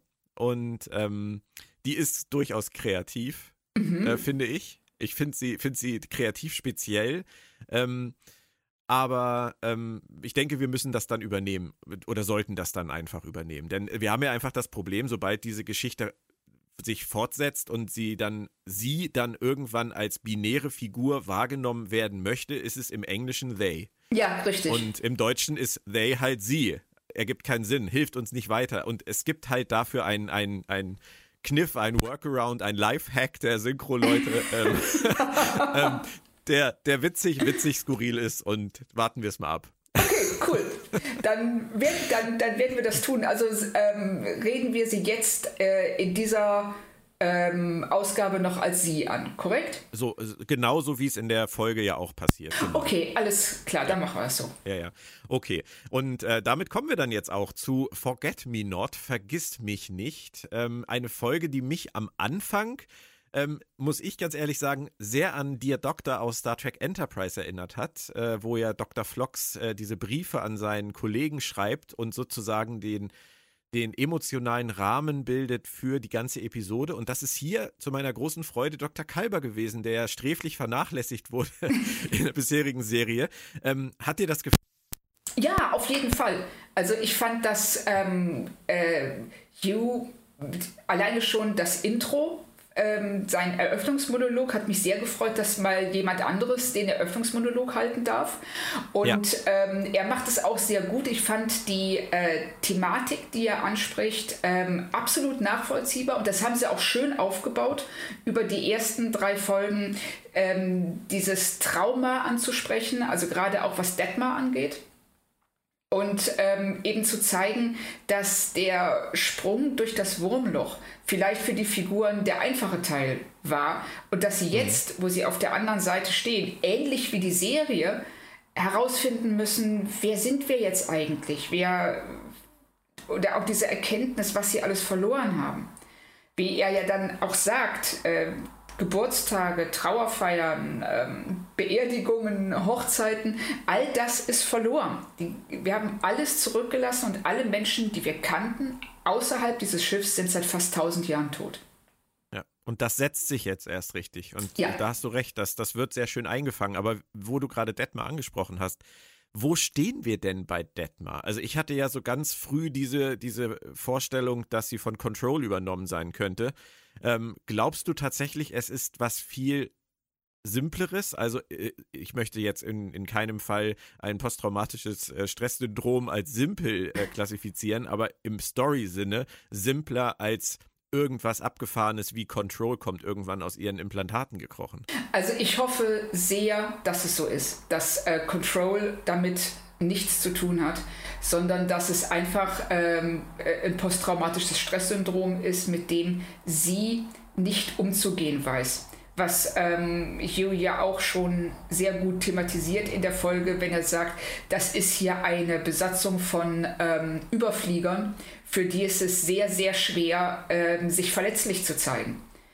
Und man merkt ja, wie Detmar damit ringt und ähm, auch immer wieder versucht, sich zusammenzureißen und aber nicht, zumindest im, am Anfang der Folge, nicht bereit ist, äh, ihre ähm, Probleme einzugestehen.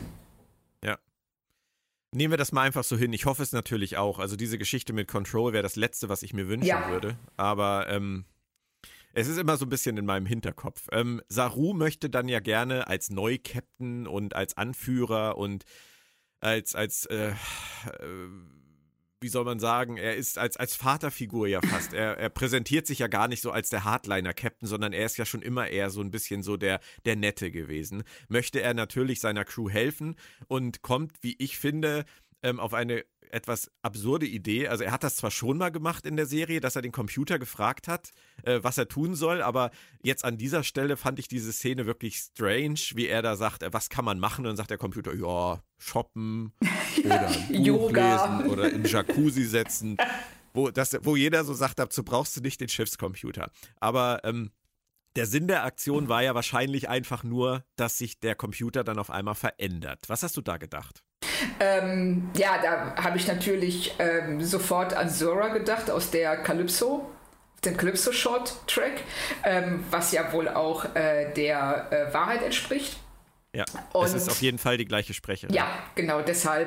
Und ähm, ich, ich fand es wirklich eigentlich ganz süß, dass er das macht, dass er mit den, dass er den Computer anspricht, weil ich habe es so interpretiert, er kommt aus einer Kultur, die doch sehr, sehr weit von der der meisten anderen an Bord entfernt ist. Und ja. dass er vielleicht Stimmt. nicht weiß. Guter Punkt. Ne, Guter Punkt. Wie man mit sowas umgeht und dann mal lieber sich rückversichert beim Computer. so, ja, ja. ne, Habe ich da die richtige Vorstellung und dann auch die Liste, die der Computer nennt, ähm, was ja schon witzig ist, weil das ziemlich genau die Sachen sind, die man zu Beginn der Pandemie gesagt hat, was man während des Lockdowns machen soll. Ja, mach halt Yoga, back Bananenbrot und geh online shoppen. So. Aber du hast, da, du hast da wirklich einen super Punkt, weil er ist ja auch der erste außerirdische Captain ähm, einer Star Trek-Serie. Also ja. zumindest äh, der erst einer Star Trek-Serie ähm, im Hauptcast. Richtig. Natürlich gab es auch schon außerirdische Captains, aber ähm, von daher hat er ja eine ganz andere Position als alle anderen Captains aus den Star Trek-Serien zuvor. Ist, ist ein guter Punkt. Ähm, und diese Zora-Geschichte, ähm, fandest du nicht auch, dass er da ein bisschen sehr äh, lässig mit ja, umgeht? Also, das stimmt. Ich stelle mir vor, ich sag morgens, äh, sag morgens zu Alexa, Alexa spiele 80er und, und es antwortet mir auf einmal eine, eine tiefe Männerstimme und sagt, die 80er sind heute ausverkauft, möchtest du nicht 90er hören? da würde ich dann nicht sagen, nee, heute nicht, danke, Alexa, Ende, sondern ich würde wahrscheinlich beim Amazon Support anrufen. Ja, also ich fand auch, dass er das, dass er da sehr gelassen drüber weggeht. Dass der Computer auf einmal seine Stimme verändert und ähm, in einer Art und Weise mit ihm redet, die nun nicht wie ein Computer klingt, sondern eindeutig Persönlichkeit demonstriert. Und er dann ist einfach so, ach so, ja, okay, danke. Das war gut. Und dann völlig darüber hinweggeht. Es gab doch mal diese eine tolle Classic-Folge, in der der Computer ähm, auf einmal anfängt, so, äh, so säuselig mit, mit Kirk zu reden. Ja. War, das, ähm, war das Tomorrow is Yesterday? Äh, ich glaube. Ich glaube auch, ja. ja. Ich glaube. Ja, da, daran habe ich mich auch so ein ganz kleines bisschen erinnert gefühlt. Ja. Ähm, aber wie, wie schätzt du das denn mit Calypso ein? Also gut, wir haben am Ende noch den Hinweis von, von Saru an Dr. Kalber, dass er offensichtlich ja auch diese Idee hatte, es liegt an den Sphärendaten. Also die Sphärendaten verändern jetzt den Schiffscomputer ja. und daraus könnte sich Zora entwickeln und mit dieser programmierbaren Materie, die wir jetzt ja auch gezeigt bekommen haben auf Books Schiff, geht das ja alles in diese Richtung. Das passt alles zu Calypso. Aber wo wollen die denn jetzt damit hin? Keine Ahnung. Ich weiß es nicht. beim besten Willen, ich, ich weiß nicht, wo sie damit hinwollen. Ähm, ich habe mich auch so ein bisschen erinnert gefühlt an den ähm, Computer in den Peter David-Roman. Ja, ja, stimmt. Ne, das, das war auch, wo äh, auch ähm, lange Zeit, ich, ich, weiß gar nicht, ich habe die irgendwann nicht mehr gelesen, aber ähm, äh, nicht ganz klar war, ist das jetzt eine positive Präsenz, eine negative Präsenz, die bedrohlich oder ähm, ist die hilfreich? Und wir sind jetzt bei Zora, glaube ich, an einem Punkt, wo wir auch noch nicht so richtig wissen, wie sie sich äh, zum Rest der, der Besatzung verhalten wird, wie sie, ähm, ja, wie sie sich auch entwickeln wird oder generell, wie der Umgang mit ihr dann auch beschrieben wird. Oder wie man, welches Konzept man für diesen Umgang wählt. Also geht man mit ihr um wie mit einer anderen, ja, äh, sich selbstbewussten Lebensform? Oder was ist sie jetzt? Also ich hoffe, dass Ihnen, Ihnen da was Interessantes einfällt, weil es ist in jedem Fall äh, sehr, sehr spannendes, äh, eine sehr, sehr spannende und interessante Idee. Wir müssen dann ja irgendwann an den Punkt kommen, dass Zora in diesem Nebel geparkt wird mit der Discovery, verlassen seit ewigen Zeiten. Und ähm, ja. das, das ist, sehe ich halt im Moment auch überhaupt noch gar nicht, wie sie das machen können. Ich hatte nur gerade, wo du geredet hast, hatte ich witzigerweise eine Idee, äh, über die ich wahrscheinlich jetzt noch mal etwas länger nachdenken muss. Ähm, ich bin ja, ich, ich hadere so ein bisschen mit dieser Geschichte mit, ähm, mit äh, Michaels Mutter, dass die nicht mhm. auf Terralysium ist und ja. dass da auch niemand was von ihr weiß. Das ist ja schon so ein ganz dezenter Hinweis, sage ich jetzt mal, auf irgendwas stimmt nicht. Ja. Und ähm, wenn wir jetzt einmal ganz kurz auf die fünfte Folge gehen mit, diesem, mit, dieser, mit dieser, Melodie. Ja. Ich will jetzt nicht mit Battlestar Galactica anfangen, ähm, äh, All Along the Watchtower, aber ähm, irgendwas ist ja, irgendwas ist ja schräg. Und ich hatte eben gerade so gedacht, vielleicht ist die Discovery ja durch diesen Sprung sozusagen verdoppelt worden. Und eine ist alleine irgendwo gelandet und wartet seit tausend Jahren mit der sich immer weiterentwickelnden Zora an Bord, während die andere wir jetzt sozusagen sehen am Anfang dieser Reise. Das, äh, da müssen wir mal drüber nachdenken, ob ja, das irgendeinen Sinn ergibt. Ich, also, also ich, muss, äh, ich hatte lustigerweise gerade auch, während ich geredet habe, den gleichen Gedanken. Habe ich auch okay. so, ähm, eben auch in Bezug auf die fünfte Folge, weil offensichtlich stimmt da ja was nicht. Ja. Und ähm, ich dachte schon, ist das, ist das eine Simulation? Sind die, äh, ist das überhaupt real, was wir hier wahrnehmen? Auf der anderen Seite wäre das schon echt übel, wenn es das nicht wäre. Ähm, aber irgendwas ist es ganz offensichtlich, dass etwas nicht stimmt. Und Hast du denn zu dieser Melodie irgendeine, irgendeine Theorie? Weil ich habe dazu wirklich gar keine. Also ich könnte es mir höchstens vorstellen als eine Art von kollektiver, ähm, so, so, so, so ein, ja, also wir sind dann doch wieder bei der Simulation, dass etwas in diesen Figuren implantiert wurde, was. Control! Oh nein, eine nein, Simulation nein. durch. Control hat sie alle. Oh, Claudia, Oh Control Gott, hat sie alle eingesperrt. Ja. Doch. Und, und der Link über Detmar, das ist, das äußert sich so bei Detmar. Detmar spürt das in ihren Implantaten, dass sie in dieser Control-Simulation sind. Und irgendwas hat das noch mit Mama Burnham zu tun. Das war ja meine, meine Absurd-Theorie, ähm, dass, dass, das, dass das das Schlaflied ist, was Mama Burnham Michael immer vorgesungen hat. Und weil Mama Burnham irgendwas damit zu tun hat, hören jetzt alle dieses Lied. Oh mein Gott, das ist so scheiße, das könnte wirklich real sein. also wenn sie, wenn sie das machen, Björn, ne, dann Ja. ähm, Ja. erstmal brauchen wir Ja. dann, äh, müssen wir, glaube ich, alle bei Dr. Kalber in Therapie gehen. Aber, aber Dr. Kalber schickt doch immer alle zu Michael. Ach ja, richtig, stimmt. Weil er ja als ausgebildeter Arzt dazu nicht halb so qualifiziert ist wie Michael. Und, aber, aber der Gedanke, das ist tatsächlich, das würde alles zusammenbringen. Ne? Es wäre aber furchtbar. Es wäre ganz furchtbar, ganz, ja. Ganz ehrlich, die, die, der Auftakt von, ähm, von Deep Space Nine Staffel, ich glaube es ist drei, The Search, Ja. ähm, wo sich nach der ersten Folge dieser Doppelfolge herausstellt, dass die erste Folge komplett in einer Dominion-Simulation stattgefunden hat. Das war auch asozial, ja. Grauenhaft. Ja. Ich liebe ja wirklich Deep Space Nine, aber Ja, ich ich hasse auch. sowas. Ich Ja. hasse sowas wie die Pest. Ich Und äh, das, das können sie mit uns keine, keine halbe oder ganze Staffel machen. Sie können schon. Die Frage ist nur, ob dann. Wie viele Fernseher zerstört werden, weil Leute irgendwas da reinwerfen. also ich muss sagen, ich finde es als ähm, Idee, was du jetzt gerade gesagt hast, tatsächlich äh, so wirr, dass es, dass es funktionieren könnte. Es ist, es ist erschreckend. Ja, es ist ist erschreckend, dass furchtbar. es das könnte, ja. Vor allem das Aber- mit dem Lied. Aber ich hoffe wirklich inständig, dass dieses Lied nichts mit der Burnham-Familie zu tun hat. Ja, Genauso wie ich hoffe, dass der Burn nichts mit der Burnham-Familie zu tun hat. Ja. Das steht mir- ganz oben auf meiner Wunschliste. Ja, richtig, genau. Das ist so, ne, so die Top 2. Äh, Ja, und, und, und ich würde mir sehr, sehr wünschen, dass irgendeine Figur in dieser Serie eine Erfahrung machen darf, an der Michael nicht beteiligt ist oder die Michael nicht toppen kann. Aber es ist noch nicht so weit. Und wir kommen Nein. mal wieder zurück auf die Folge. Wir werden das mit Calypso heute wahrscheinlich auch nicht äh, final bewerten können.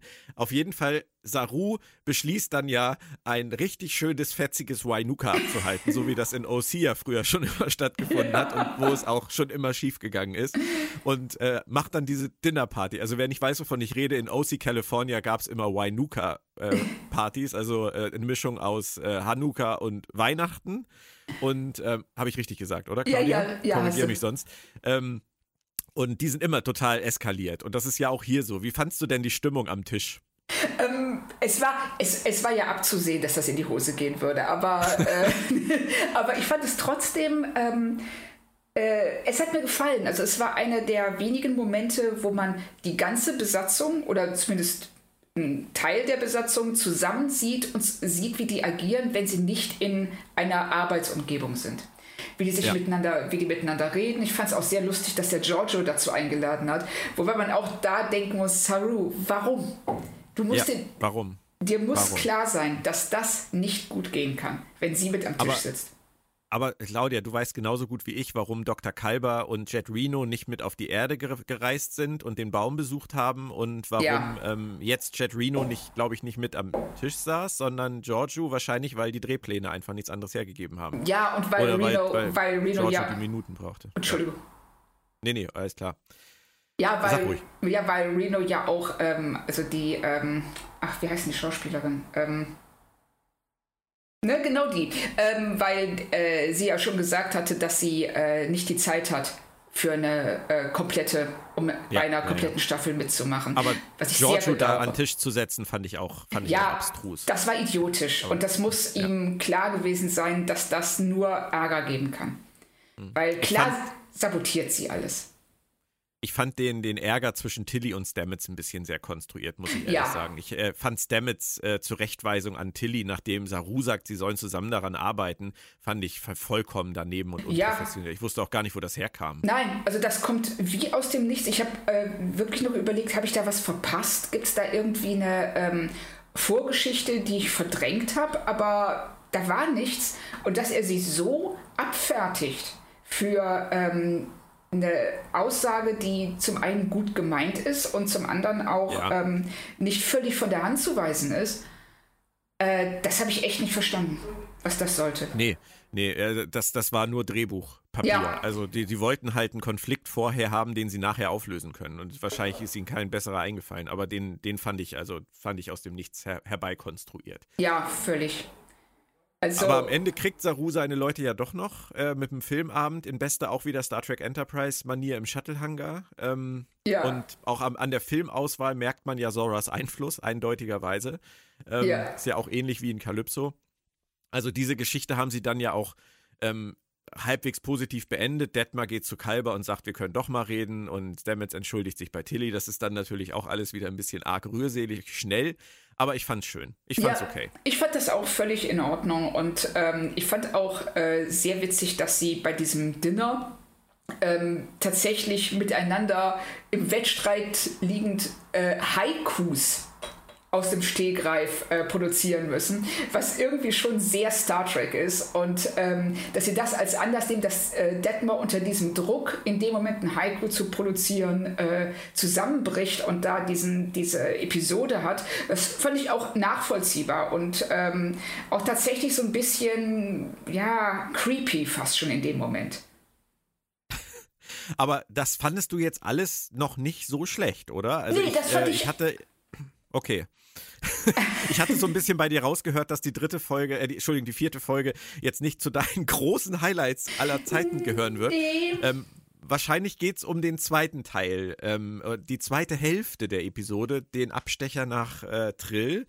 Ähm, der ja. war, ich sag jetzt, ich mach's jetzt mal neutral, ich mach mal eine Vorlage. Für mich war dieser ganze Trill-Bereich äh, sehr klassisches Star Trek. Also ich habe mich bei diesen merkwürdigen ähm, merkwürdigen Kostümen, die die da auf Trill tragen, habe ich mich doch sehr an die 90er erinnert gefühlt. Ich fand es auch schön, dass sie die Höhlen eigentlich genauso gemacht haben wie in Equilibrium damals ja. in, in, Deep Space Nine. Ähm, was mir nicht gefallen hat, war, dass, äh, wie du auch schon sagtest, Dr. Kalber sagt, ähm, da muss jemand mit, da muss jemand Adira helfen.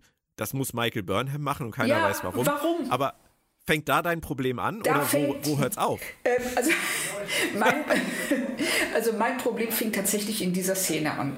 Wenn ähm, Hugh zu Michael geht und sagt, hör mal, du musst mit ihr darunter gehen. Und dann aus äh, völlig hirnrissige Argumente anbringt, warum, ja, du hast so viel verloren. Und wer sagt denn das? Das sagt Kalber. Können wir uns daran ja, erinnern, genau. was ihm in den letzten zwei Staffeln alles passiert ist? Und dann haben die so diesen komischen äh, kurzen äh, äh, ja, Pissing-Contest, äh, wer jetzt schlimmere Dinge erlebt hat. Und dann gewinnt Michael und darf mit Adira ähm, in, nach Trill runter. Mhm. Und ich genau. verstehe nicht, warum. Ich hätte genauso gern, ich hätte tatsächlich lieber gesehen, dass Hugh mit ihr darunter geht. Ja. Und das ja gut, aber da, da, da, scheitern wir beide immer wieder an da, tatsächlich nicht nur daran, wie es geschrieben ist, sondern da scheitern wir tatsächlich daran, dass die Macher wollen, dass Michael Burnham der Fokus von allem ist. Ja, und das ist etwas, ähm, äh, was ich absolut nicht verstehe, nämlich selbst wenn ich eine Hauptperson habe, muss nicht alles um diese Person kreisen. Im Gegenteil, je besser ich die einbetten kann, in eine funktionierende Umgebung, desto mehr Facetten kann ich von ihr zeigen und ähm, desto interessanter kann ich die Figur gestalten. Hier die Figur ist ja nicht mal interessant, weil sie immer recht hat. Ja. aber sie hätte auf dem Schiff halt auch nicht viel zu tun gehabt. Nein, aber da hätte man einen zweiten Handlungsstrang machen können, dass sie und Saru zum Beispiel sich ähm, um das mentale Wohl der Besatzung kümmern, dass sie, äh, dass sie zusammenarbeiten, dass sie irgendwas gemeinsam ne, erschaffen. Und hier haben wir nur, dass sie, ähm, das wird offensichtlich gebraucht, damit sie eine Beziehung zu Adira äh, knüpfen kann. Interessant, was mir daran gefallen hat, war, dass Adira ist ja die einzige an Bord, die sie frisch kennenlernt. Das heißt, die hat keinerlei ähm, äh, Vorstellung von ihr, die weiß nicht, also für sie ist Michael eine völlig fremde und äh, ein unbeschriebenes Blatt. Und das gefällt Michael, glaube ich, in dem Moment sehr, sehr gut, dass sie ähm, vor ihr einfach so sein kann, wie sie ist. Und das, ja, in der Beziehung kann ich schon verstehen, dass sie es gemacht haben. Ich finde nur, sie haben es wirklich mit dem Holzhammer gemacht. Das wäre sehr viel subtiler und auch äh, besser in die Folge eingebettet möglich gewesen. Und das haben sie halt nicht gemacht.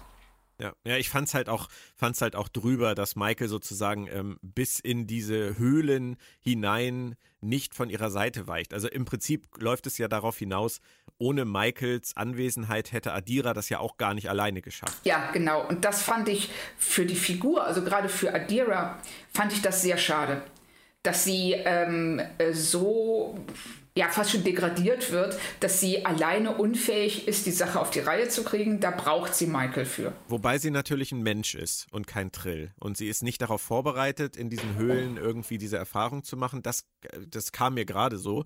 Ähm, das könnte man ja noch heranführen. Und Michael steht ja zwischen zwei Welten. Michael kennt das ja. Sie ist als Mensch und Vulkanierin aufgewachsen. Das stimmt. Und ähm, ist da ja vielleicht tatsächlich ein bisschen geeignet, um diesen. Es ging jetzt nicht darum, also es wurde ja nicht thematisiert, aber ähm, theoretisch könnte das ja auch dazu beitragen, dass sie eine, tatsächlich eine Hilfe darstellt. Auf, auf jeden Fall. Also man könnte jetzt argumentieren, dass Kalber, der ja tot war, ähm, durchaus auch zwischen zwei Welten stand, zwischen der der Lebenden und der Toten und eigentlich noch besser geeignet gewesen wäre, mit Adira durch diese, ja, durch diese Erinnerungs, ähm, ja, durch, durch, durch, durch diese Verbindung, diese Höhlen, ich habe jetzt gerade total den, total den Faden verloren, aber ähm, dass er äh, besser geeignet gewesen wäre, sie da durchzuführen, durch diese Art von Prüfung. Oder dass ein Trill ja eigentlich optimal wäre und der eine Trill, der ihnen ja auch hilft. Aber ja. Ne? Genau, der, der hätte ja auch mit, äh, nee, der wollte ja nicht, der wollte ja gar nicht, dass irgendjemand mit reinsteigt. Nee, richtig, der, der äh. fand der, und es ist natürlich klar, dass Michael das macht. Ja, ja. Alles, was sonst so passiert ähm, in dieser Trill-Geschichte mit dem, mit dem Bürokraten und mit der, mit der religiösen Führerin, das ist schon, das ist schon Oldschool-Track, oder? Ja, sehr. Das, ähm, äh, dieses, ähm, ich, ich fand das tatsächlich in dem Moment, wenn Adira darunter kommt und äh, denkt, dass sie jetzt zum ersten Mal im Grunde genommen nach Hause kommt und dann direkt zurückgestoßen wird. Da, das fand ich gut, sehr, sehr gut gespielt von ähm, ihr und ähm, ich fand aber vom Prinzip her, also erstmal ja, seit tausend, das hat es noch nie gegeben, dass ein Trill-Host sich mit einem Menschen verbindet und du denkst so, ähm, TNG würde jetzt gerne mal mit euch reden. Ja, aber das ist ja schiefgegangen mit Riker. Ja, aber es das war nicht das erste Mal, dass. Nein, aber ich glaube, die meinen, die meinen, glaube ich, dauerhaft. Ach so, okay. Nee, dann, glaube ich. Dann nehme ich alles zurück, dann ist das richtig. Ja, ja, ich glaube, das haben sie, das haben sie so ausgeblendet unter, das war ja ein Unfall und das musste, das war ja nur kurzfristig und es gab ja auch Komplikationen, es hätte nicht funktioniert. Nee, also, stimmt. Hätte es, ja. hätte es auch nicht. Das, ähm, aber es war sonst schon wirklich Oldschool-Track. Äh, wir haben hier die verknöcherten Bürokraten, die nicht bereit sind, Neues zu akzeptieren, denen die Tradition wichtiger ist als äh, das Leben eines Menschen und dann auch des Trill-Hosts und ähm, dann denjenigen, der sich dagegen auflehnt, der progressiv ist, der helfen will und das dann auch macht und am Ende erkennen alle, dass das richtig war. Ähm, Schnappatmung habe ich dann doch ein bisschen bekommen, als dann die Trill-Chefin ähm, Michael doch gegenüber die Anspielung macht, dass sie durchaus bereit wäre, ihren Host einzusetzen. Wo das herkam, weiß ich beim allerbesten Willen nicht. Und, und das fand ich auch, äh, das war der Punkt, an dem die Episode bei mir ähm, völlig aus dem Ruder gelaufen ist, weil ich dachte nur, warum kann keine Figur eine Erfahrung machen, die Michael nicht toppen muss? so.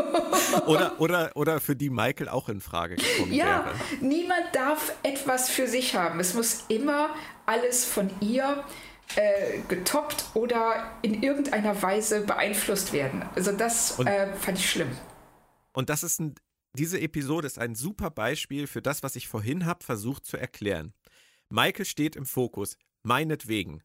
Was mich stört ist, was du gesagt hast, dass sie es mit dem Holzhammer ins Drehbuch schreiben, dass sie mitgehen muss, dass Ja. sie es uns, dass sie es nicht schaffen, es uns schlüssig zu erklären, warum das Michael sein muss und nicht Dr. Kalber sein kann oder irgendein anderer von den Ärzten oder was auch immer sie da an Bord haben. Ja. Und am Ende dann halt sowas.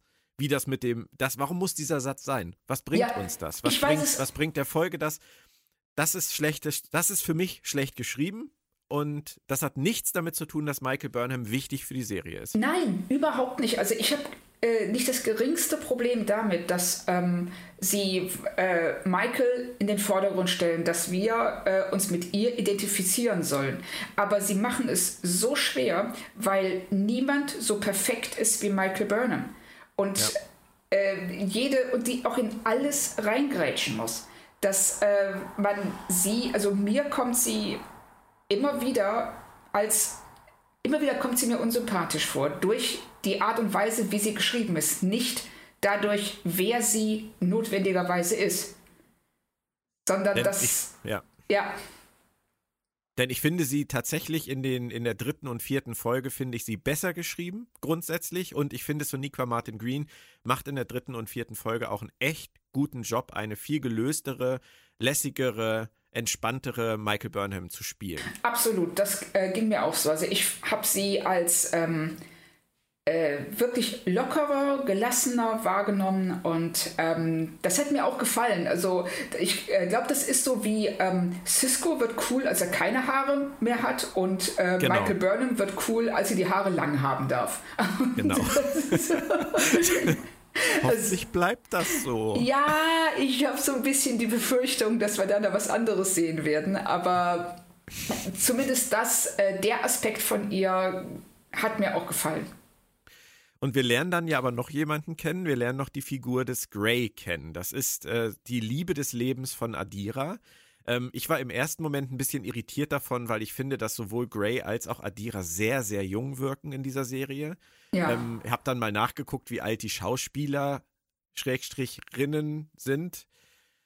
Ich hoffe, ich habe das jetzt halbwegs äh, formuliert bekommen, weil es sich ja bei Blue Day Barrio um eine binäre Person handelt Ja. und bei äh, Ian Alexander ähm, um eine Transgender-Person. Und ich jetzt gerade nicht sicher bin, ob ich das alles richtig formuliert habe. Aber ich habe es versucht. Es ist nicht böse gemeint, wenn es daneben gegangen ist. Auf jeden Fall, ähm, die beiden sind 2024, ähm, sehen für mich in der Serie aber tatsächlich teilweise aus wie 13 und 15. ja. Und ich fand diese tiefe Liebe, die sie da geschrieben haben, im ersten Moment ein bisschen verwunderlich. Nee, das hat mich nicht gestört. Ich habe da so ein bisschen an Romeo und Julia gedacht, die ja auch äh, Oh, im, im selben Alter sind. Und Okay. ähm, deshalb, äh, ich würde sogar sagen, dass gerade so eine, so eine Teenagerliebe, wenn das dann so gemeint ist, und ich habe das auch so verstanden, dass die deutlich jünger sein sollten, als, äh, als die Darsteller sind. Ähm, gerade die ist ja, diese Erfahrung, die du das allererste Mal machst, die ist ja auch unheimlich tief. Und, ähm, und das ist auch noch frisch für Adira und Gray. Und deshalb ähm, kann ich das schon auch nachvollziehen, dass das so dargestellt wurde. Wobei ich dir sagen muss, äh, ich finde Alexander, Ian Alexander großartig in der Rolle. Ich finde, Ja. ähm, diese, diese Grey-Figur hat, ich kann das gar nicht wirklich beschreiben, aber hat eine, eine unfassbare Präsenz. Total, das ging mir auch so. Also da merkst du ähm, diese, ähm, also in Grey kommt tatsächlich der Trill super gut raus. Dass du den Eindruck hast, das ist eine Figur, die auf der einen Seite sehr, sehr jung und auf der anderen sehr, sehr alt ist. Und diesen Spagat kriegt ihn Alexander echt super hin. Ja, es ist, ich würde fast von einer Aura reden. Das, Ja. das habe ich relativ selten, dass ich bei, bei Figuren in Serien dieses Gefühl habe, wenn die auftauchen, dass da irgendwas mir entgegenleuchtet mit Energie. Aber das finde ich wirklich ganz toll. Und deswegen bin ich auch froh, dass die Figur ja offensichtlich bleibt. Ja, Warum auch immer. Da, also da bin ich auch mal gespannt, ob sie das noch ähm, oder wie sie das, sie werden es bestimmt thematisieren, aber wie sie das machen. Weil ich glaube nicht, dass das ein normales Trill-Verhalten ist, was wir da sehen. Nein, nein, nein. Auf keinen Und, Fall. ne, und ähm, dass das da so ein, so ein ja, ähm, ein Geist, aber wenn ich das richtig gesehen habe, kann Adira äh, Grey ja anfassen. Oder zumindest in ja. ihrer Vorstellung kann sie das. das in der äh, Vorstellung, aber das können wir schwer beurteilen, was, was daran real ist und was nicht. Also, ist aber auf jeden Fall gut, dass, dass uh, Ian Alexander als Grey noch dabei bleibt. Ähm, Finde ich, hätte ich sonst schade gefunden. Ja, auf jeden wenn Fall. Wenn das jetzt nur so eine, so eine kurze Vision gewesen wäre. Ja, da wird auch einfach zu viel reingelegt in die Figur, um sie dann äh, einfach am Ende der Folge wieder rauszuschreiben. Obwohl, das wäre auch nicht das erste Mal, dass wir das machen. nee, das, das, stimmt. Grüße an Ariam. Ja, genau. ähm, Claudia, für mich klingt das aber jetzt ehrlich gesagt gar nicht so schlimm. Also ich hatte jetzt echt erwartet, dass du die vierte Folge ganz, ganz furchtbar schlecht fandest, aber es klang für mich eigentlich gar nicht so. Ähm, nein, also ich fand sie jetzt. Äh ja, ganz, nein, also ganz furchtbar schlecht fand ich es ja auf jeden Fall nicht. Ich fand auch bisher in der dritten Staffel eigentlich keine Folge ganz furchtbar schlecht. Ähm, mich hat nur diese Trill-Sequenz, also die zweite Hälfte der Folge hat mich echt getriggert. Anders kann ich es nicht sagen. äh, das, ähm, das ist wahrscheinlich eher mein Problem als das Problem der Folge. Das führt nur dazu, dass äh, die zweite Hälfte der äh, mir deutlich schlechter gefallen hat als die erste. Und als ich sie dann gestern Abend vor dem Podcast hier nochmal gesehen habe, äh, wir hatten uns ja kurz davor unterhalten und ich meinte so, oh, die vierte, ich fand die so scheiße. Und habe sie dann nochmal gesehen, habe gedacht so, naja, ähm, hast es ein bisschen übertrieben. Also so schlecht ist die wirklich nicht. Sie hat sehr schöne Momente. Ich finde es äh, ganz toll, dass sie das, äh, das Trauma der Besatzung aufarbeiten, dass sie sich wirklich ernsthaft Gedanken darüber machen, was das aus Menschen macht, wenn sie aus allem rausgerissen sind, was sie kannten. Und, ähm, und zwar besser, als es Voyager gemacht hat. Und ja. das, äh, ne, das finde ich äh, beeindruckend, das finde ich super. Ähm, die ganze Trill-Nummer, da hätten sie sich echt was Besseres überlegen sollen und da haben sie sich keinen Gefallen mitgetan. Okay. Ich sehe es tatsächlich ein bisschen anders. Ähm, ich fand die Folge sehr klassisch angenehm zu gucken, sehr entschleunigt und ähm, die, die Trillnummer hat mich einfach sehr an die Art und Weise erinnert, wie man das in den 90er, 2000er Jahren in Star Trek gemacht hätte. Und das ja. finde ich grundsätzlich nie schlecht. Also ich gehöre tatsächlich zu den Leuten, die sagen, ähm, bevor wir eine, eine sonderbare äh, Variante von Star Trek bekommen, nehme ich lieber das, was wir früher hatten, was gut funktioniert hat. Und in dem Fall finde ich eigentlich, sind sie auf was zurückgegangen, was ganz nett funktioniert hat. Nicht jetzt für jede Woche, aber so zum Runterkommen fand ich das völlig, völlig in Ordnung. Ja, auch, also wenn, auch wenn das armfreie äh, Kostüm von dem, äh, von dem einen Aufrührer da, das hätte auch nicht sein müssen. Es ist halt alles sehr klischeehaft gewesen. Es, ja, und das ist wirklich auch das Problem hier, dass sie ähm, so viele Situationen wie, wie, du schon sagst, dieses klassische Star Trek Storytelling, das kannst du, das aus den 90ern und frühen 2000ern, das kannst du heute nur noch schwierig bringen, wenn du es nicht variierst, weil es so altmodisch wirkt. Und hier, sie haben dem nichts hinzuzufügen. Und das ist, ne, das ist schade, weil äh, ne, sie hätten viel mehr machen können, jetzt auch mit, äh, weil unsere Sehgewohnheiten sich in den letzten 20, 30 Jahren enorm geändert haben. Und das hätten sie gekonnt und das haben sie nicht gemacht. Und das ist ganz oft, finde ich, bei Discovery so. Die Möglichkeit war da, sie wurde nicht wahrgenommen. Oder sie haben Dinge nicht ähm, so ausgeschöpft, wie es gut gewesen wäre. Ich sage nur Spiegeluniversum. Und äh, das passiert ihnen ganz oft und ich habe so ein bisschen die Hoffnung hier, dass das mit dem Trill jetzt, also dass das nicht so bleibt, sondern dass sie da noch ähm, jetzt im weiteren Verlauf interessantere Folgen erzählen, die auch einen Handlungsstrang der Woche haben, aber dann vielleicht ein bisschen besser variiert werden. Wenn das Sinn macht. Vier Folgen von 13 sind durch. Das ist ja so ziemlich ein Drittel. Du hast ja sogar die fünfte schon gesehen. Das äh, ignorieren wir jetzt mal teilweise. Aber wenn ich dich jetzt frage, ähm, vom, vom Potenzial her, hat die dritte Staffel das Potenzial, ähm, die ersten beiden Staffeln in deinem in, in deiner Einschätzung abzuhängen oder würdest du sagen, es ist doch eigentlich das, was Discovery seit zwei Jahren jetzt mit uns macht oder seit drei Jahren? Ist schwer zu sagen. Also ich habe ja auch bei der zweiten Staffel gedacht, dass sie besser würde als die erste und das war dann nicht so. Aber jetzt hier bei der dritten, ich, ich will jetzt nicht sagen, dass ich sie abfeiere. Das Äh, auf jeden Fall nicht. Aber das würde ich dir auch nicht glauben.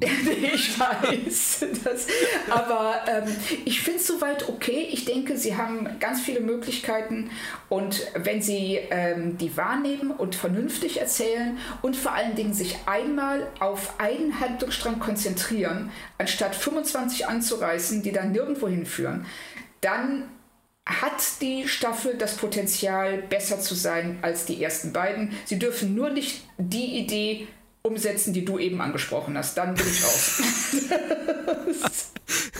Wie gut, dass ich meine Finger da überhaupt nicht drin habe. gut, gut, dass wir den Podcast nicht auf Englisch machen. ja, ja, und dass wir ihn nach Ausstrahlung machen und ja, vorher genau. schon I Ideen liefern. Genau. zum Ausschlag. Ich glaube, die haben auch genug eigene abgefuckte Ideen, Claudia. Die oh brauchen ja. mich nicht. Oh ja, auf jeden die Fall. Mich nicht. Das habe ich ja schon bewiesen in Staffel 1 und 2. Ja, ich denke auch. Okidoki, dann schauen wir mal, wohin das führt. Ähm, das war's, denke ich, dann jetzt erstmal für die vierte Folge. Vielen Dank, Claudia, es hat mir wieder sehr viel Spaß gemacht. Ja, mir auch, war super und vor allen Dingen auch, dass wir über eine Folge geredet haben, die ich beim Reden eigentlich immer besser fand als vorher. hey! ja, du hast, du hast mir Lower Decks ans, ans Herz ja. gequatscht sozusagen und ähm, wenn ich das jetzt in dieser Staffel mit Discovery schaffe, das wäre doch toll. Das wäre das wär super. Ich freue mich ja über alles, was ich gerne gucke gucken kann und nicht mit Bauchschmerzen. Ja, schön. Guti, dann würde ich sagen, wir hören uns schon sehr, sehr bald wieder, denn wir sind wieder regelmäßig da nach meiner kleinen Auszeit, die ich brauchte, um einige Projekte fertig zu kriegen. Claudia weiß, wovon ich rede. ähm, deswegen geht es jetzt natürlich auch wieder regulär weiter. Also in Kürze dann mit Folge 5 und meinem Gast Christian Humberg. Für heute sage ich Tschüss. Ciao, Claudia. Bis zum nächsten Mal. Tschüss.